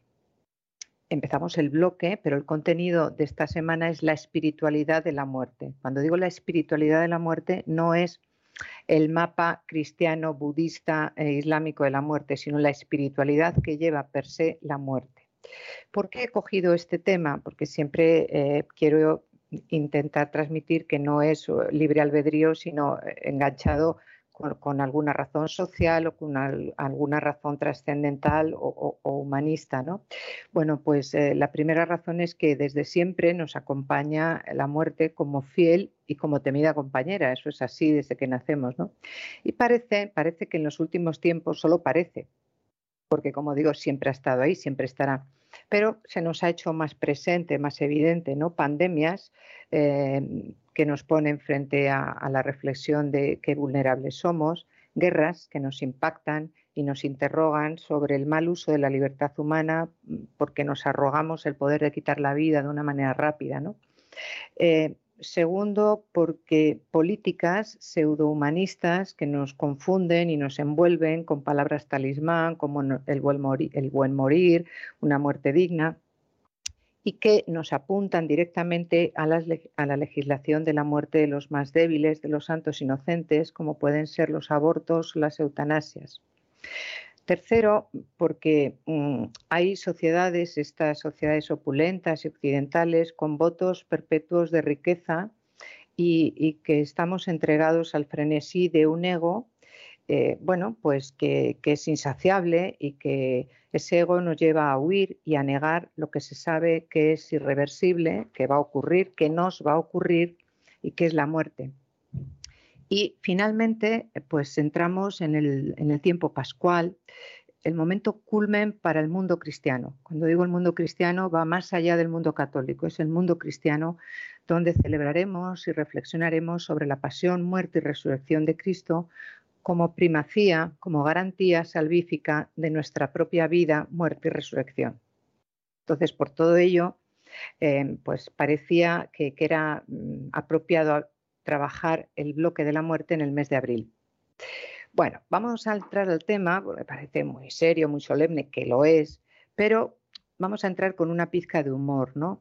Y esta transmisión de hoy exige una frecuencia, no la frecuencia que se encarga nuestro queridísimo Isaac, sino una frecuencia especial, porque se trata de abrir y conectar nuestra parabólica espiritual porque no es lo que vaya a sonar de lo que don César o yo vayamos a decir o que ya está sonando, sino lo que vaya a resonar o vaya a conmover o remover y lo que vaya a repercutir en cada uno de, ustedes. Y hay que acordarnos en un respetuoso y cómodo silencio de que vamos a morir todos, ¿no? Pero hoy vamos a utilizar un lenguaje no científico, sino científico. Es decir, porque vamos a dar claves para que cada uno sienta. No es la ciencia, sino lo, lo que cada uno sienta y por lo tanto será científico, ¿no? Es decir, es acercarse a la vida y a la muerte a través del multicanal vital y trascendental, no solamente racional. Porque ese canal solo racional o solo nihilista o existencialista es acercarse a la vida y a la muerte con una estrechez de canal. Y eso nos lleva a tener un pavor a lo que es en sí algo inevitable, que es la muerte. Vamos pues a, recordar conceptos que pueden ser perogrulladas, pero que conviene tenerlos presentes, aunque no estar obsesivamente eh, alerta eh, en, estos conceptos que son, como digo, evidentes, pero que necesitamos recordar. La muerte no existe. Bueno, vaya. Parece que la muerte aparece. Mal, empezamos, ¿eh? O sea, habrá gente que dirá mal empezamos. o sea, si ya empezamos negando la realidad, mal vamos. pues, pues vamos a, explicar. Porque parece que la muerte, mm, sí, sí, pero la muerte siempre está en los otros, en el que se muere, ¿no? Pero la muerte nuestra parece eh, que, empieza desde un diagnóstico hasta el momento del cementerio o cuando acudimos a un cementerio es como la que tenemos más presente. Pero conceptualmente, biológicamente y filosóficamente, antes de morir, el segundo antes de morir, estamos vivos. Y después de morir, estamos todavía más vivos. Eso desde un mapa espiritual y trascendental.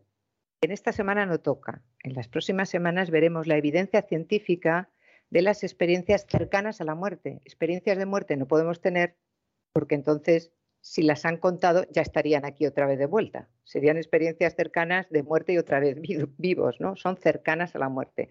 Pero que esas experiencias nos dejan, nos alumbran eh, un estado emocional de esperanza, de certeza y de confianza en que en los mapas espirituales, sobre todo la venida de Cristo a la tierra, nos alumbra que este sentido mm, de vida tiene un más allá que realmente es el allá, no el este acá, es decir, que, tiene sentido una vez que morimos, ¿no? que es donde realmente estamos más vivos. Entonces, la muerte, desde acá, desde donde estamos ahora mismo, eh, tiene cuatro certezas. Son cuatro perogrulladas, pero que conviene reflexionar y en estos días más. Primero, todos nos vamos a morir. Eso es así. Y vivimos como si no nos fuera a tocar. Guste o no guste, así es.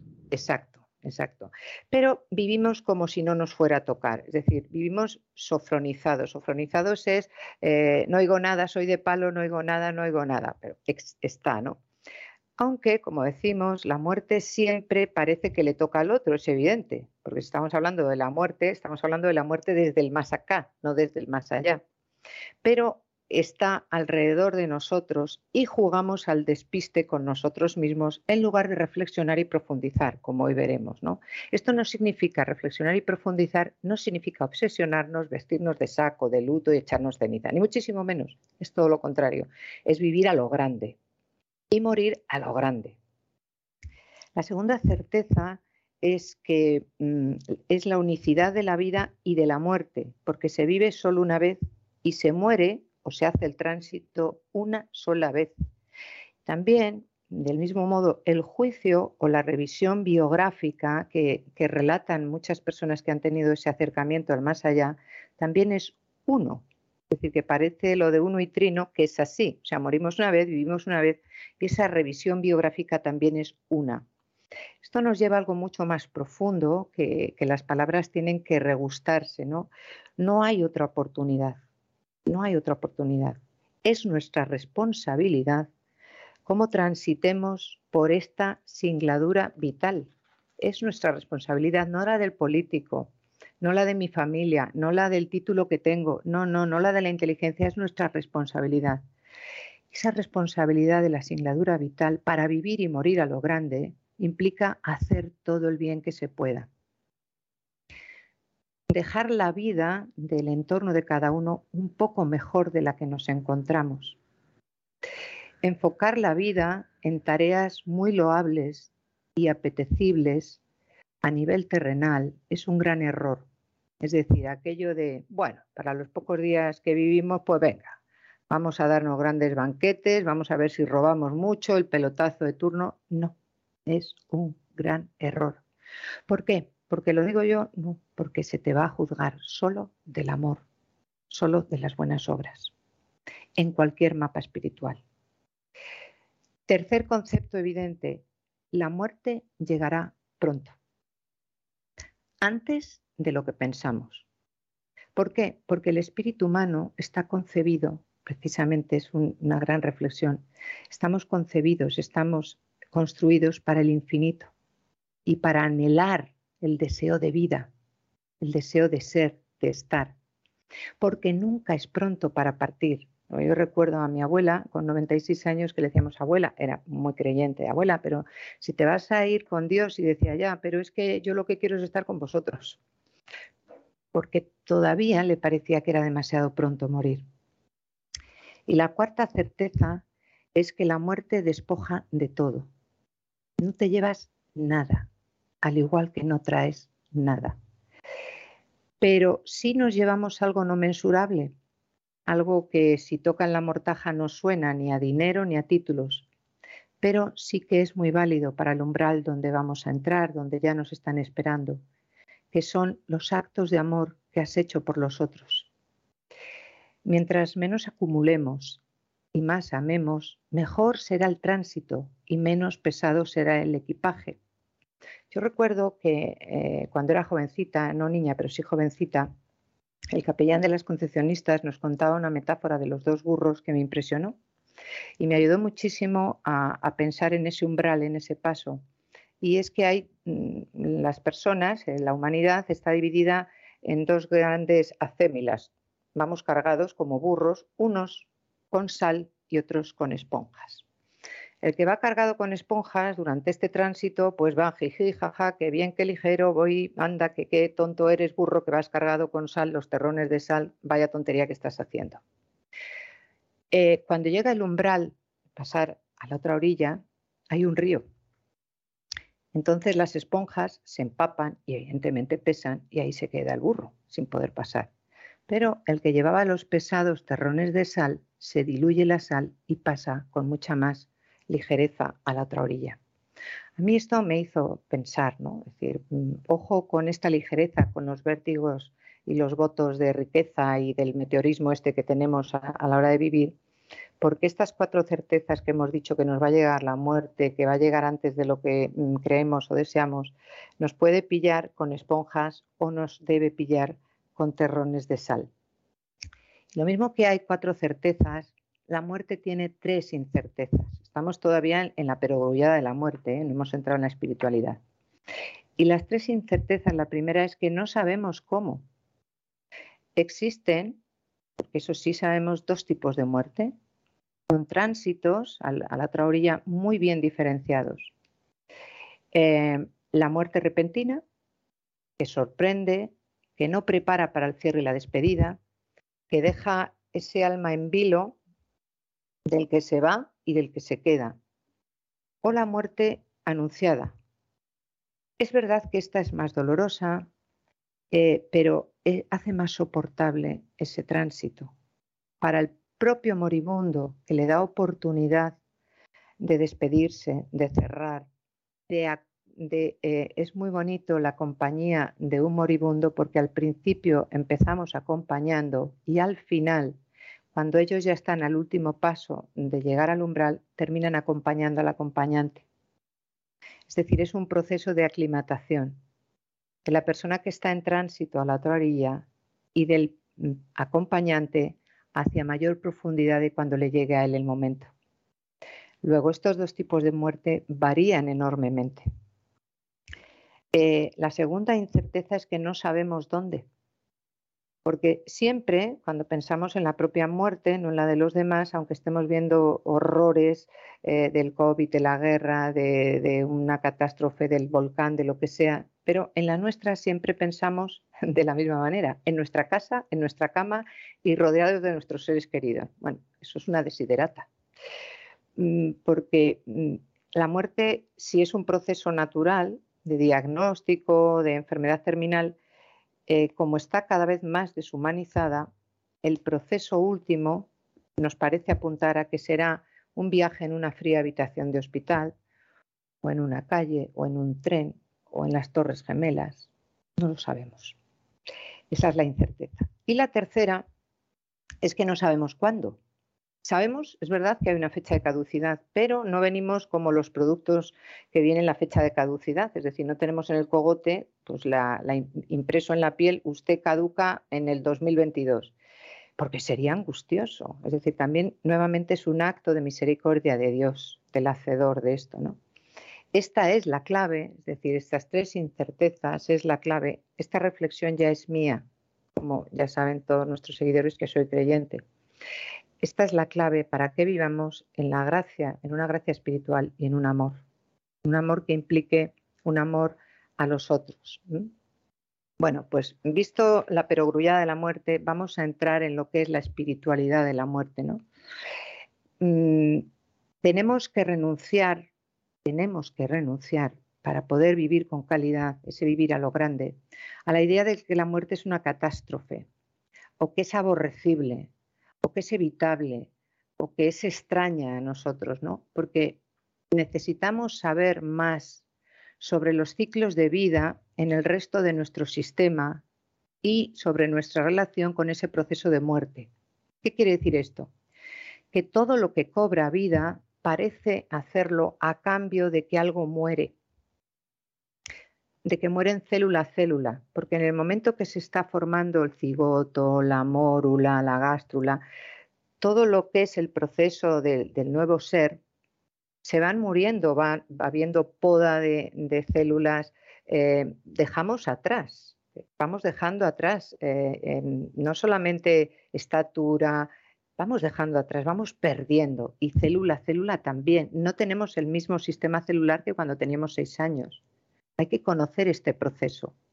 Lo mismo que mueren em, objetos de nuestro entorno, porque compramos un coche y el valor venal luego es menos de lo que nos ha costado y la casa la tenemos que mantener. Es decir, todo lo que nos rodea es el ciclo de la pérdida, es el ciclo de la desaparición. Pero vivimos en una sociedad predispuesta de una manera pues bastante con una ingeniería muy directa a negar la muerte. Incluso ahora hay diseños con el transhumanismo de que la muerte va a desaparecer. Bueno, bueno, no sé qué constructos estarán pensando, pero el ser humano está diseñado precisamente para albergar ese fin y para empezar a vivir con mayúsculas, justamente cuando morimos, ¿no? A nivel celular. Eh, esta, esta negación, esta sociedad tan predispuesta a negar la muerte, quizá por eso eh, se sienten muchas personas tan desorientadas, tan culpables en el momento de expirar, ¿no? Porque de la muerte, al igual que del sexo, hace tiempo, porque ahora no es así, se ha hablado siempre en susurros, en recintos cerrados, no es de buen tono hablar de la muerte, ¿no? Y nos sentimos culpables de morir porque no sabemos vivir. ¿Qué he hecho yo con mi vida? Madre mía, y ahora fíjate, yo os voy a dejar no sé qué, yo os voy a dejar. O sea, nos planteamos la muerte como hemos vivido, en el plano objetal. Hay que fastidiarse, que madre mía, lo que os estoy haciendo pasar. Si hemos dicho que, que, nuestra calidad y que lo que vamos a entregar en la otra orilla es precisamente toda la urdimbre de humanidad y de amor, pues no nos tiene que apesadumbrar tanto lo que dejamos, las posesiones o el malestar que hemos producido, ¿no? Porque todos los caminos. No, no nos podemos llevar absolutamente nada de la misma manera que no hemos podido traer nada. o sea que es así. Exacto, Y lo que obtenemos aquí, pues es una bendición de Dios. Es una bendición y tenemos que dar gracias, ¿no? Pero los caminos de nuestra existencia, las de los futbolistas de éxito, las modelos tan impecables, las de los gerifaltes, bueno, pues todos los caminos de toda la existencia están orientados hacia la muerte. Y quienes habitan en las llamadas sociedades materialistas en las que la tecnología ha permitido adquirir bienes y esforzarse menos para sobrevivir, sociedades que miden el valor de la persona por su riqueza, quizá, y no tan quizá, sino casi con seguridad, tienen una tendencia muy marcada a identificarse ellos como seres infinitos y totales con seres corporales que les angustia muchísimo porque, claro, la decrepitud, los gusanos, no sé qué decir, piensan en seres dependientes y en seres en el ataúd. Me dan una pena. Porque nuestra sociedad invierte miles de millones al año en cosméticos, en fajas reductoras, en pelucas, en estiramientos faciales, en tintes de pelo. Porque no queremos aprender las lecciones que nos enseñaría el deterioro de nuestro cuerpo y es que nos va metiendo en la profundidad, en la sabiduría de la vida. ¿Cómo podemos negar lo inevitable que es la desintegración del cuerpo? ¿Cómo lo podemos negar? Si es que basta con, puedes entrar en el hospital con el tinte recién puesto y las uñas de gel y lo que quieras, y después de una quimio vas a salir como vas a salir. Esa es la realidad. Tendrás que dar profundidad a esa realidad. Sin susto, sin miedo, porque te vas a encontrar que has entrado un poco yo con tinte y vas a salir todo un ser total, ilimitado, infinito. Si perdemos a nuestros seres queridos, si vemos que todo lo conocido está en constante cambio, que vamos a ser el material de la historia, ¿cómo es posible que nos despreocupemos de la muerte? Que seamos tan tan egocéntricos, tan inconscientes, tan infantiles. Y luchando por obtener la satisfacción momento a momento, nos consideramos afortunados o desgraciados sin captar las enseñanzas de la transitoriedad Y es que tanto la dicha como la desgracia tiene un para qué. ¿Para qué? Si tienes demasiada dicha, para bendecir y para compartir. Y si, y si tienes demasiada pesadumbre, mm, porque hay catástrofes, es, Señor, ayúdame a entender. O si no es Señor, ayúdame a entender qué sentido tiene esto. Porque un existencialista, un, un ateo, es terrible ver la singladura vital circunscrita, a un puñado de años y unos años que pueden estar llenos de, riesgos, eh, de, tonos y de sonidos profundamente desagradables. aprender de la transitoriedad es poner los ojos más altos. El concepto de transitoriedad encierra dentro de sí la llave de la vida. El que teme a la muerte teme a la vida, no la vive de verdad, cada momento, paladeando, no precisamente para hacer el indio, no, sino para vivirla con sentido profundo. Y eso no significa estar sentados ni con un rosario, ni dándonos con un cilicio ahora que estamos eh, entrando en la Semana Santa, no. Está para abrir los ojos, para preguntarnos, eh, para mm, dar una vida con sentido, eh, con ese sentido que no es mensurable, que es el sentido de ayudar, es el sentido de que me estarán escuchando muchas personas que no les pongo cara, pero que les puedo aflojar un poco ese miedo a la muerte. Eso es vivir con mayúsculas. Enfrentarnos con la muerte nos hace sintonizar con la vida que suponemos que vamos a perder al extinguirnos con el cuerpo. Es decir, que el cuerpo eh, se va a quedar aquí, no nos cabe la menor duda. Pero claro, si nos han hecho creer desde pequeños y más ahora en estos tiempos tan acelerados que nuestro ser es el cuerpo, pues claro, todo lo que tenga que ver con el cuerpo y el paso del tiempo y el deterioro, por asociación incorrecta y muy inmadura asociamos la muerte con ¡ay, el cuerpo que se me va! Si ya se te está yendo desde el momento que fuiste concebido. Imaginamos que vamos a morir solo porque creemos haber nacido. No confiamos en esa sensación de infinitud que llevamos dentro, porque somos infinitos lo que nos hace sufrir es aferrarnos a cómo podrían haber sido las cosas, cómo deberían haber sido. ¿Desde dónde? Desde nuestro control, desde nuestro coco lógico. Pero es que para pasar al otro umbral hay que llevar sal, no esponjas. La lógica hay que dejarla aquí, se queda aquí. El dolor forma parte de nuestra existencia diaria, cualquier tipo del dolor, el del cuerpo y el del alma, que por cierto, y anticipo para el programa siguiente, la muerte no duele, lo que duele es el cuerpo. Y lo que produce de incomodidad la muerte es el sufrimiento. El sufrimiento es mucho más profundo y es más humano. Para el dolor del cuerpo, en esta maravillosa tecnología y este avance científico se han encontrado modos para no tener ni pizca de dolor. Pero el sufrimiento es, implica la preparación de ese viaje desde ya y el arte del acompañante en esos momentos, todo un arte. Pero mm, sí que reconocemos ese dolor de un hueso, pues eh, dolor de un tendón, de, el dolor físico lo reconocemos, como no, ¿no? Pero no reconocemos el dolor que llevamos en el corazón y que está definido como un llanto profundo, un lamento por todo lo que hemos dejado atrás, por todo eso que hemos hecho mal, por toda esa carga de culpa, sin darnos cuenta de que en la otra orilla lo revisaremos a la luz del amor y que el que nos acompañe en ese último momento tendrá que aflojar esas, eh, esas cinchas, esos cinturones que llevamos de haber querido controlar nuestra vida, tener esa sensación de ser jueces sumarísimos de nosotros mismos y nos tenemos que ir preparando y ojalá tengamos un acompañante que nos afloje todo ese sentimiento de culpa y de sufrimiento. Porque la mayoría de las personas mueren en instituciones donde se considera la muerte una enemiga.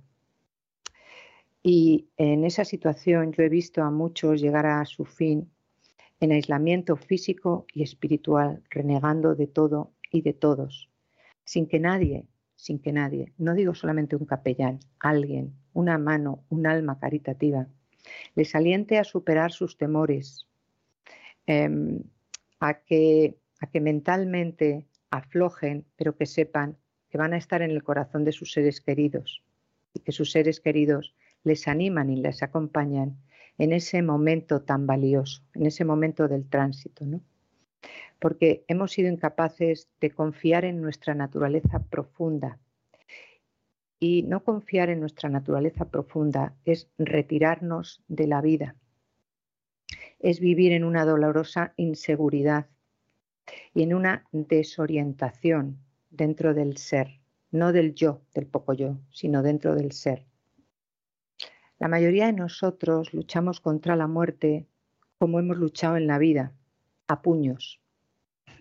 Y ni en la vida ni en la muerte nos valen los puños, tratando de afirmarnos, de dominar el flujo incesante de cambio que implica esos momentos de, pues, alguien me tiene que curar, alguien, que llamen a un curandero, que llamen a alguien, es decir, el control.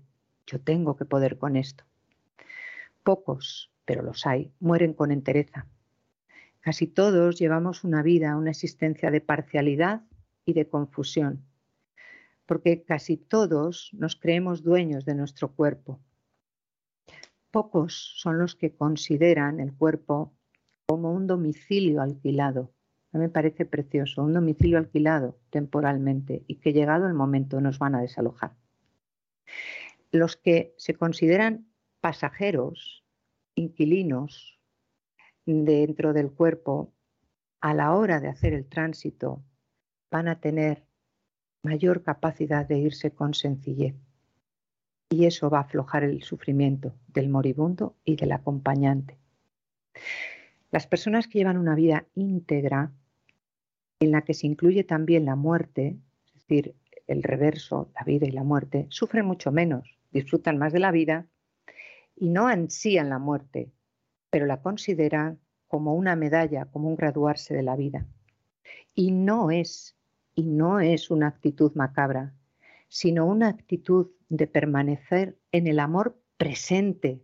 Sí, en el amor que tengo ahora mismo ¿Cómo va a tener usted amor si no me conoce porque estoy escuchando en Noruega? Sí, es un humano que ha decidido escuchar esto por alguna razón. Sí, es ese amor, no el amor universal, el amor humano, no el amor biológico o el amor familiar. Es decir, el tener la vida y la muerte presentes no es una actitud macabra, es una actitud de permanecer en el amor presente, de vivir plenamente cada instante. No estoy pensando en las consultas que voy a dar después, no, ni en lo que voy a comer mañana. Estoy pensando exactamente en la parabólica, en ese cientifismo que hemos dicho, de a ver cómo puede resonar y evocar en cada uno de esos oyentes que están detrás. Porque pocos han sido los que han indagado en su mente y en su corazón la forma de afrontar de lo que va a venir es decir, de lo que va a venir en forma de muerte, en forma de enfermedad, en forma de alegría o en forma de aflicción. Por eso la gente, cuando le viene una gran bendición, como puede ser pues un cuponazo, empiezan a barrenarse en la vida, porque tampoco están preparados para saber degustar la verdadera alegría y no caer en la euforia. ¿Quién está preparado para morir? ¿Quién ha llevado una vida tan plena que nunca imaginó la no existencia? Porque lo que nos atemoriza no es la muerte, sino lo desconocido. Para los existencialistas, lo conocido que es la nada. Pero es que hace falta también echar mucha imaginación. ¿Usted, ¿Usted cree que realmente a la gente lo que le asusta es la nada? Pues yo creo que la nada no es inquietante, es decir, te acabarías y punto. Mm, pero esa nada, porque nos cuesta esos términos absolutos de lo infinito o la nada, eh, es un salto, un umbral desconocido. Y a la gente luego utilizamos. Bueno, pero vamos a ver, vamos a ver si por nada efectivamente usted entiende lo desconocido. Yo comprendo que la gente se sienta inquieta. ¿eh? Ahora, si la nada es la nada, no hay ninguna inquietud. O sea, uno se disuelve y se acabó. Claro. Mm. E, es decir, no habría más. Vamos a ver, seguramente hay gente que sí, que la idea de disolverse le preocupa. Yo tengo un antiguo compañero de colegio que hace años me estuvo contando, además enormemente inquieto, que lo que le preocupaba enormemente era efectivamente la nada. Es decir, a él lo que le daba mucho miedo era que en un momento determinado se muriera y, no quedara eh, y no hubiera nada, ¿no? Y yo le dije, bueno, y, recuerdo que yo intentando animarlo, creo que de manera no muy brillante, pero intentándolo le dije, bueno, ¿y no crees que sería peor el infierno? Y me dice, no, porque en el infierno viviríamos y ya nos adaptaríamos, porque a todo se adapta uno. Exacto, exacto. es, muy buena definición porque... Pero lo he visto en poca gente esto, ¿eh? Sí, pues, pues es, es muy corriente cuando la gente mm, deja de tener la pos, como tiene con el sexo o con muchas cosas así muy profundas o de mucho tabú. Eh, lo que realmente aterra es el dejar de controlar, el dejar de pilotar, hasta para la nada o incluso yo he conocido sacerdotes que, sí, que creen en, el juicio, en el más allá, o no tan en el más allá, el más acá, o en terminales de tránsito, y te dicen, pero es que no sé cómo, de qué va esto. Es decir, se teme a lo desconocido, a ese paso de que un segundo antes estabas aquí en lo conocido y luego estás allí en lo desconocido, que cuando ya debutas está en lo conocido. Lo que yo suelo que no lo, no lo digo yo, lo dice Raymond Moody o Elizabeth Kubler-Ross, lo más parecido a ese debutar de lo desconocido es lo que sufre un feto cuando está por el canal del parto y tiene que salir de un ambiente, un entorno conocido, placentero, donde no quiere salir. Y todo ese proceso del canal del parto implica sufrimiento, dolor. Claro, en ese momento no, tenemos em, conciencia, sí conciencia, ¿no? Como parte mm, global de la humanidad, pero Mm, no pensaríamos que venimos a esta vida tan maravillosa, sino que en ese momento, y, los primeros estímulos son de dolor, fogonazos de luces, de aguas, de... Bueno, pues pensando y reflexionando, tanto unos como otros, es decir, toda la humanidad, con independencia de existencia de mapas espirituales o no, ese paso a lo desconocido se teme. Luego hay justificaciones, porque el creyente dice, no, no, porque yo voy a encontrarme allí con la Virgen, con Jesucito, el de mi vida, el otro en la reencarnación de que si ha sido muy bueno, pues se va a reencarnar en lo mejor, el, otro con las uríes y el de la nada con la nada y ya no sufrimos ninguno. Pero hay que distinguir en ese viaje de profundidad que se tiene que hacer antes de, hay que distinguir la parte justificativa de la parte realmente de emociones y de sentimientos que dices, cuando me enfrente cara a cara, ¿cómo, cómo voy a reaccionar? ¿Me estoy creyendo todo esto que estoy analizando? ¿O es una pos, un bulebú para quedar bien? Si soy un cura en las homilías, si soy una señora en la radio para decir que qué bien, porque yo hablo muy bien de la muerte, ah, ya veremos a ver el día que me toque. He reflexionado mucho, bien es verdad, con lo cual no me va a pillar mm, tan de nuevas, pero es que ahí aflojamos canillas todos, ¿no? Entonces, es verdad lo que decía su amigo, dice, que hasta en el infierno, a lo mejor, claro, pensamos en un infierno, en un cielo eh, humano, donde nos vamos a reconocer, hombre, ¿qué hay, don César? ¿Qué tal? ¿Cómo? Por aquí, pues... Y pensamos en una vida, en una singladura, con, el mismo entorno objetal, con las mismas necesidades, con las mismas pasiones. Que no, que no. Estamos hablando de otro umbral de otra realidad, de otras dimensiones. ¿no? Entonces, ¿cómo se puede tener una muerte en plenitud si hemos vivido con tanta parcialidad? Si en vida hemos creído firmemente que lo más importante era el raciocinio, que es lo que acabamos de explicar, pues nos va a doler muchísimo, porque es que la muerte desde el cocológico es que no tiene ningún sentido. No, porque tal, porque cual, porque esto, porque tanto. ¿Cómo se puede morir con el corazón abierto ante el misterio? si es que el misterio por definición es insondable? ¿Dónde nos vamos a refugiar? ¿Dónde, Señor? ¿Dónde? ¿De dónde vamos a sacar confianza en la perfección del momento, que es perfecto, que es infinito, que es total, si tan a menudo nos hemos echado atrás ante las cosas que nos daban miedo? Por eso todas las patologías, la ansiedad y tal. Es decir, si ante la vida nos hemos ido mm, atemorizando, si mm, hemos buscado zonas de confort, de seguridad, si hemos rechazado todo lo incómodo, si no consideramos el misterio, pues ante ese momento, ¿dónde nos podemos agarrar? Es terrible, es terrible. Nos cuesta pensar en morir conscientemente porque advertimos lo incompletos que nos podemos sentir, ¿no? Cuánto nos va a asustar y cuánto nos asusta la vida, no la muerte, sino la vida. Es como si nunca hubiésemos terminado de nacer del todo.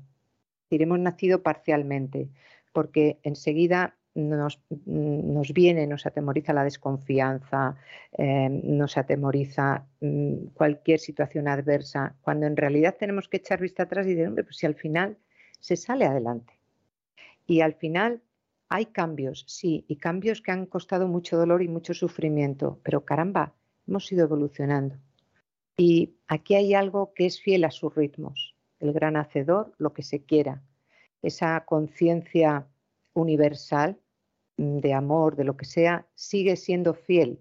Hay ritmos, la naturaleza sigue ofreciendo, el Dios sale para justos y pecadores. A mí es lo que más me da confianza, ¿no? De que no estamos solos. Entonces es como que no terminamos de nacer, como que estamos muy parciales, muy necesitados de esa placenta de inicio. Y eh, constantemente nos han enseñado de, estas sociedades tan rápidas a dejar de analizar quiénes somos, porque eso nos produce mucho dolor en profundizar en nuestro poco yo para llegar a ver el gran ser que somos. Si analizamos nuestro miedo a la muerte, vemos que en realidad lo que nos asusta es el momento siguiente sobre el que no tenemos control. Además, en este temor es un temor a la transitoriedad de la vida, a lo desconocido, a lo cambiante, la ansiedad que es las personas que sufrimos ansiedad, el miedo a lo que va a venir. Es decir, no hay confianza. Y yo lo digo y soy cristiana, pero cristiana mm, de pacotilla, porque si realmente tuviésemos una fe, sabríamos que todo tiene un porqué y que yo tengo que comprometerme con ese porqué. Es decir, es colaborar con el hacedor. Sin embargo, como no nos enseñan y como vivimos en esos vértigos de movimiento y de riqueza, no utilizamos los momentos adecuados dentro del día y dentro del calendario para analizar sobre qué tipo de vida llevamos y cómo va a ser el momento de enfrentarnos al paso al umbral de vivir más. Mm, ¿Me da tiempo, don César, a, empezar? Le doy dos minutos. Bien. Acompañar en el proceso de morir por favor, si tienen la oportunidad de acompañar a un ser querido, a alguien que, para ustedes haya sido destacado, no lo dejen. Es un momento único, es un momento de una cantidad de aprendizaje y de profundidad maravilloso. Justo es lo que no hacemos. Bueno, bueno, no quiero molestar, que le bajen las persianas, yo me voy.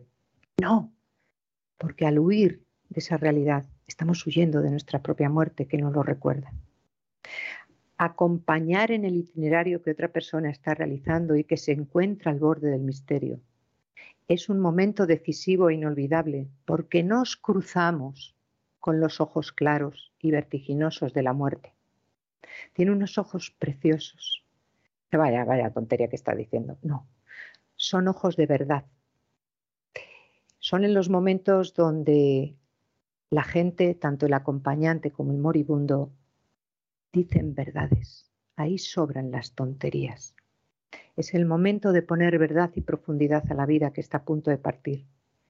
Porque no hay tiempo de banalidades. Por eso digo que los ojos de la muerte son ojos maravillosos, claros, de la verdad. La persona que está en tránsito se va haciendo más transparente, que hay que ver la cantidad de capas que tenemos mientras estamos viviendo.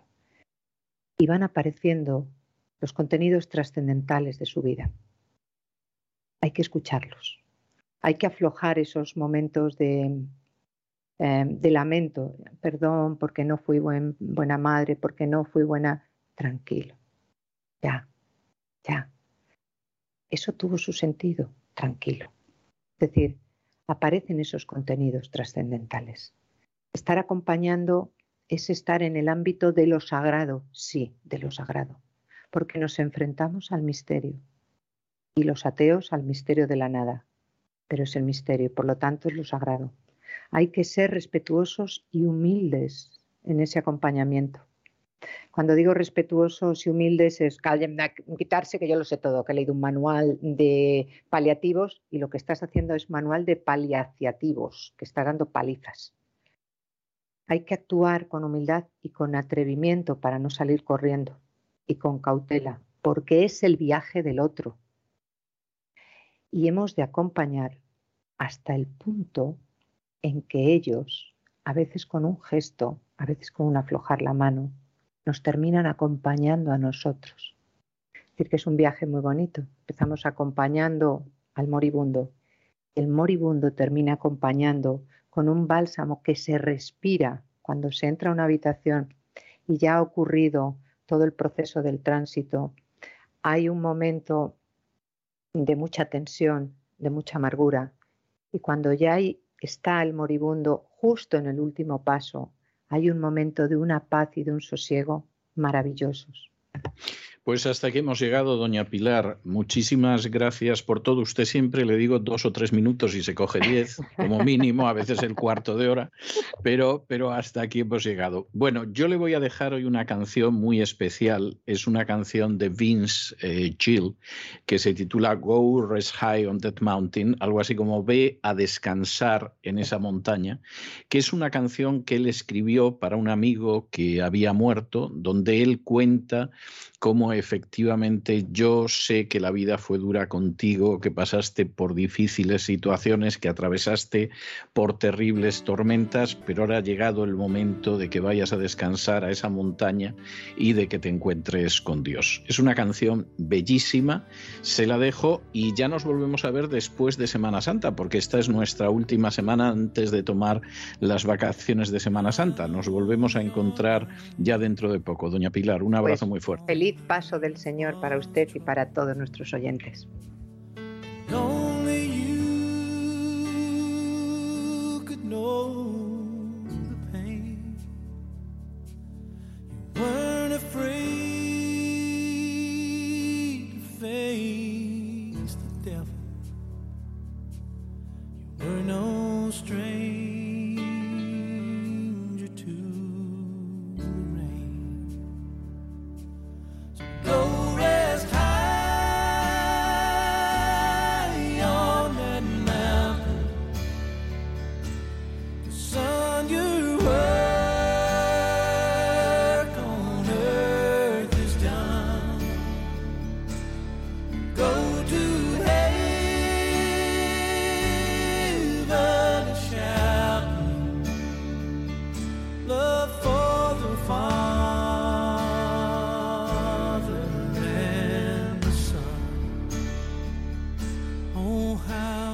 con los compases de esta canción maravillosa de Vince Gill, yo creo que una de las canciones country más hermosas que se han grabado en las últimas décadas, hemos llegado al final de nuestra singladura del programa La Voz de hoy. Esperamos que lo hayan pasado bien, que se hayan entretenido, que hayan aprendido una o dos cosillas útiles y los emplazamos para mañana, Dios mediante, en el mismo lugar y a la misma hora. Y como siempre, nos despedimos con una despedida sureña. God bless you. Que Dios los bendiga.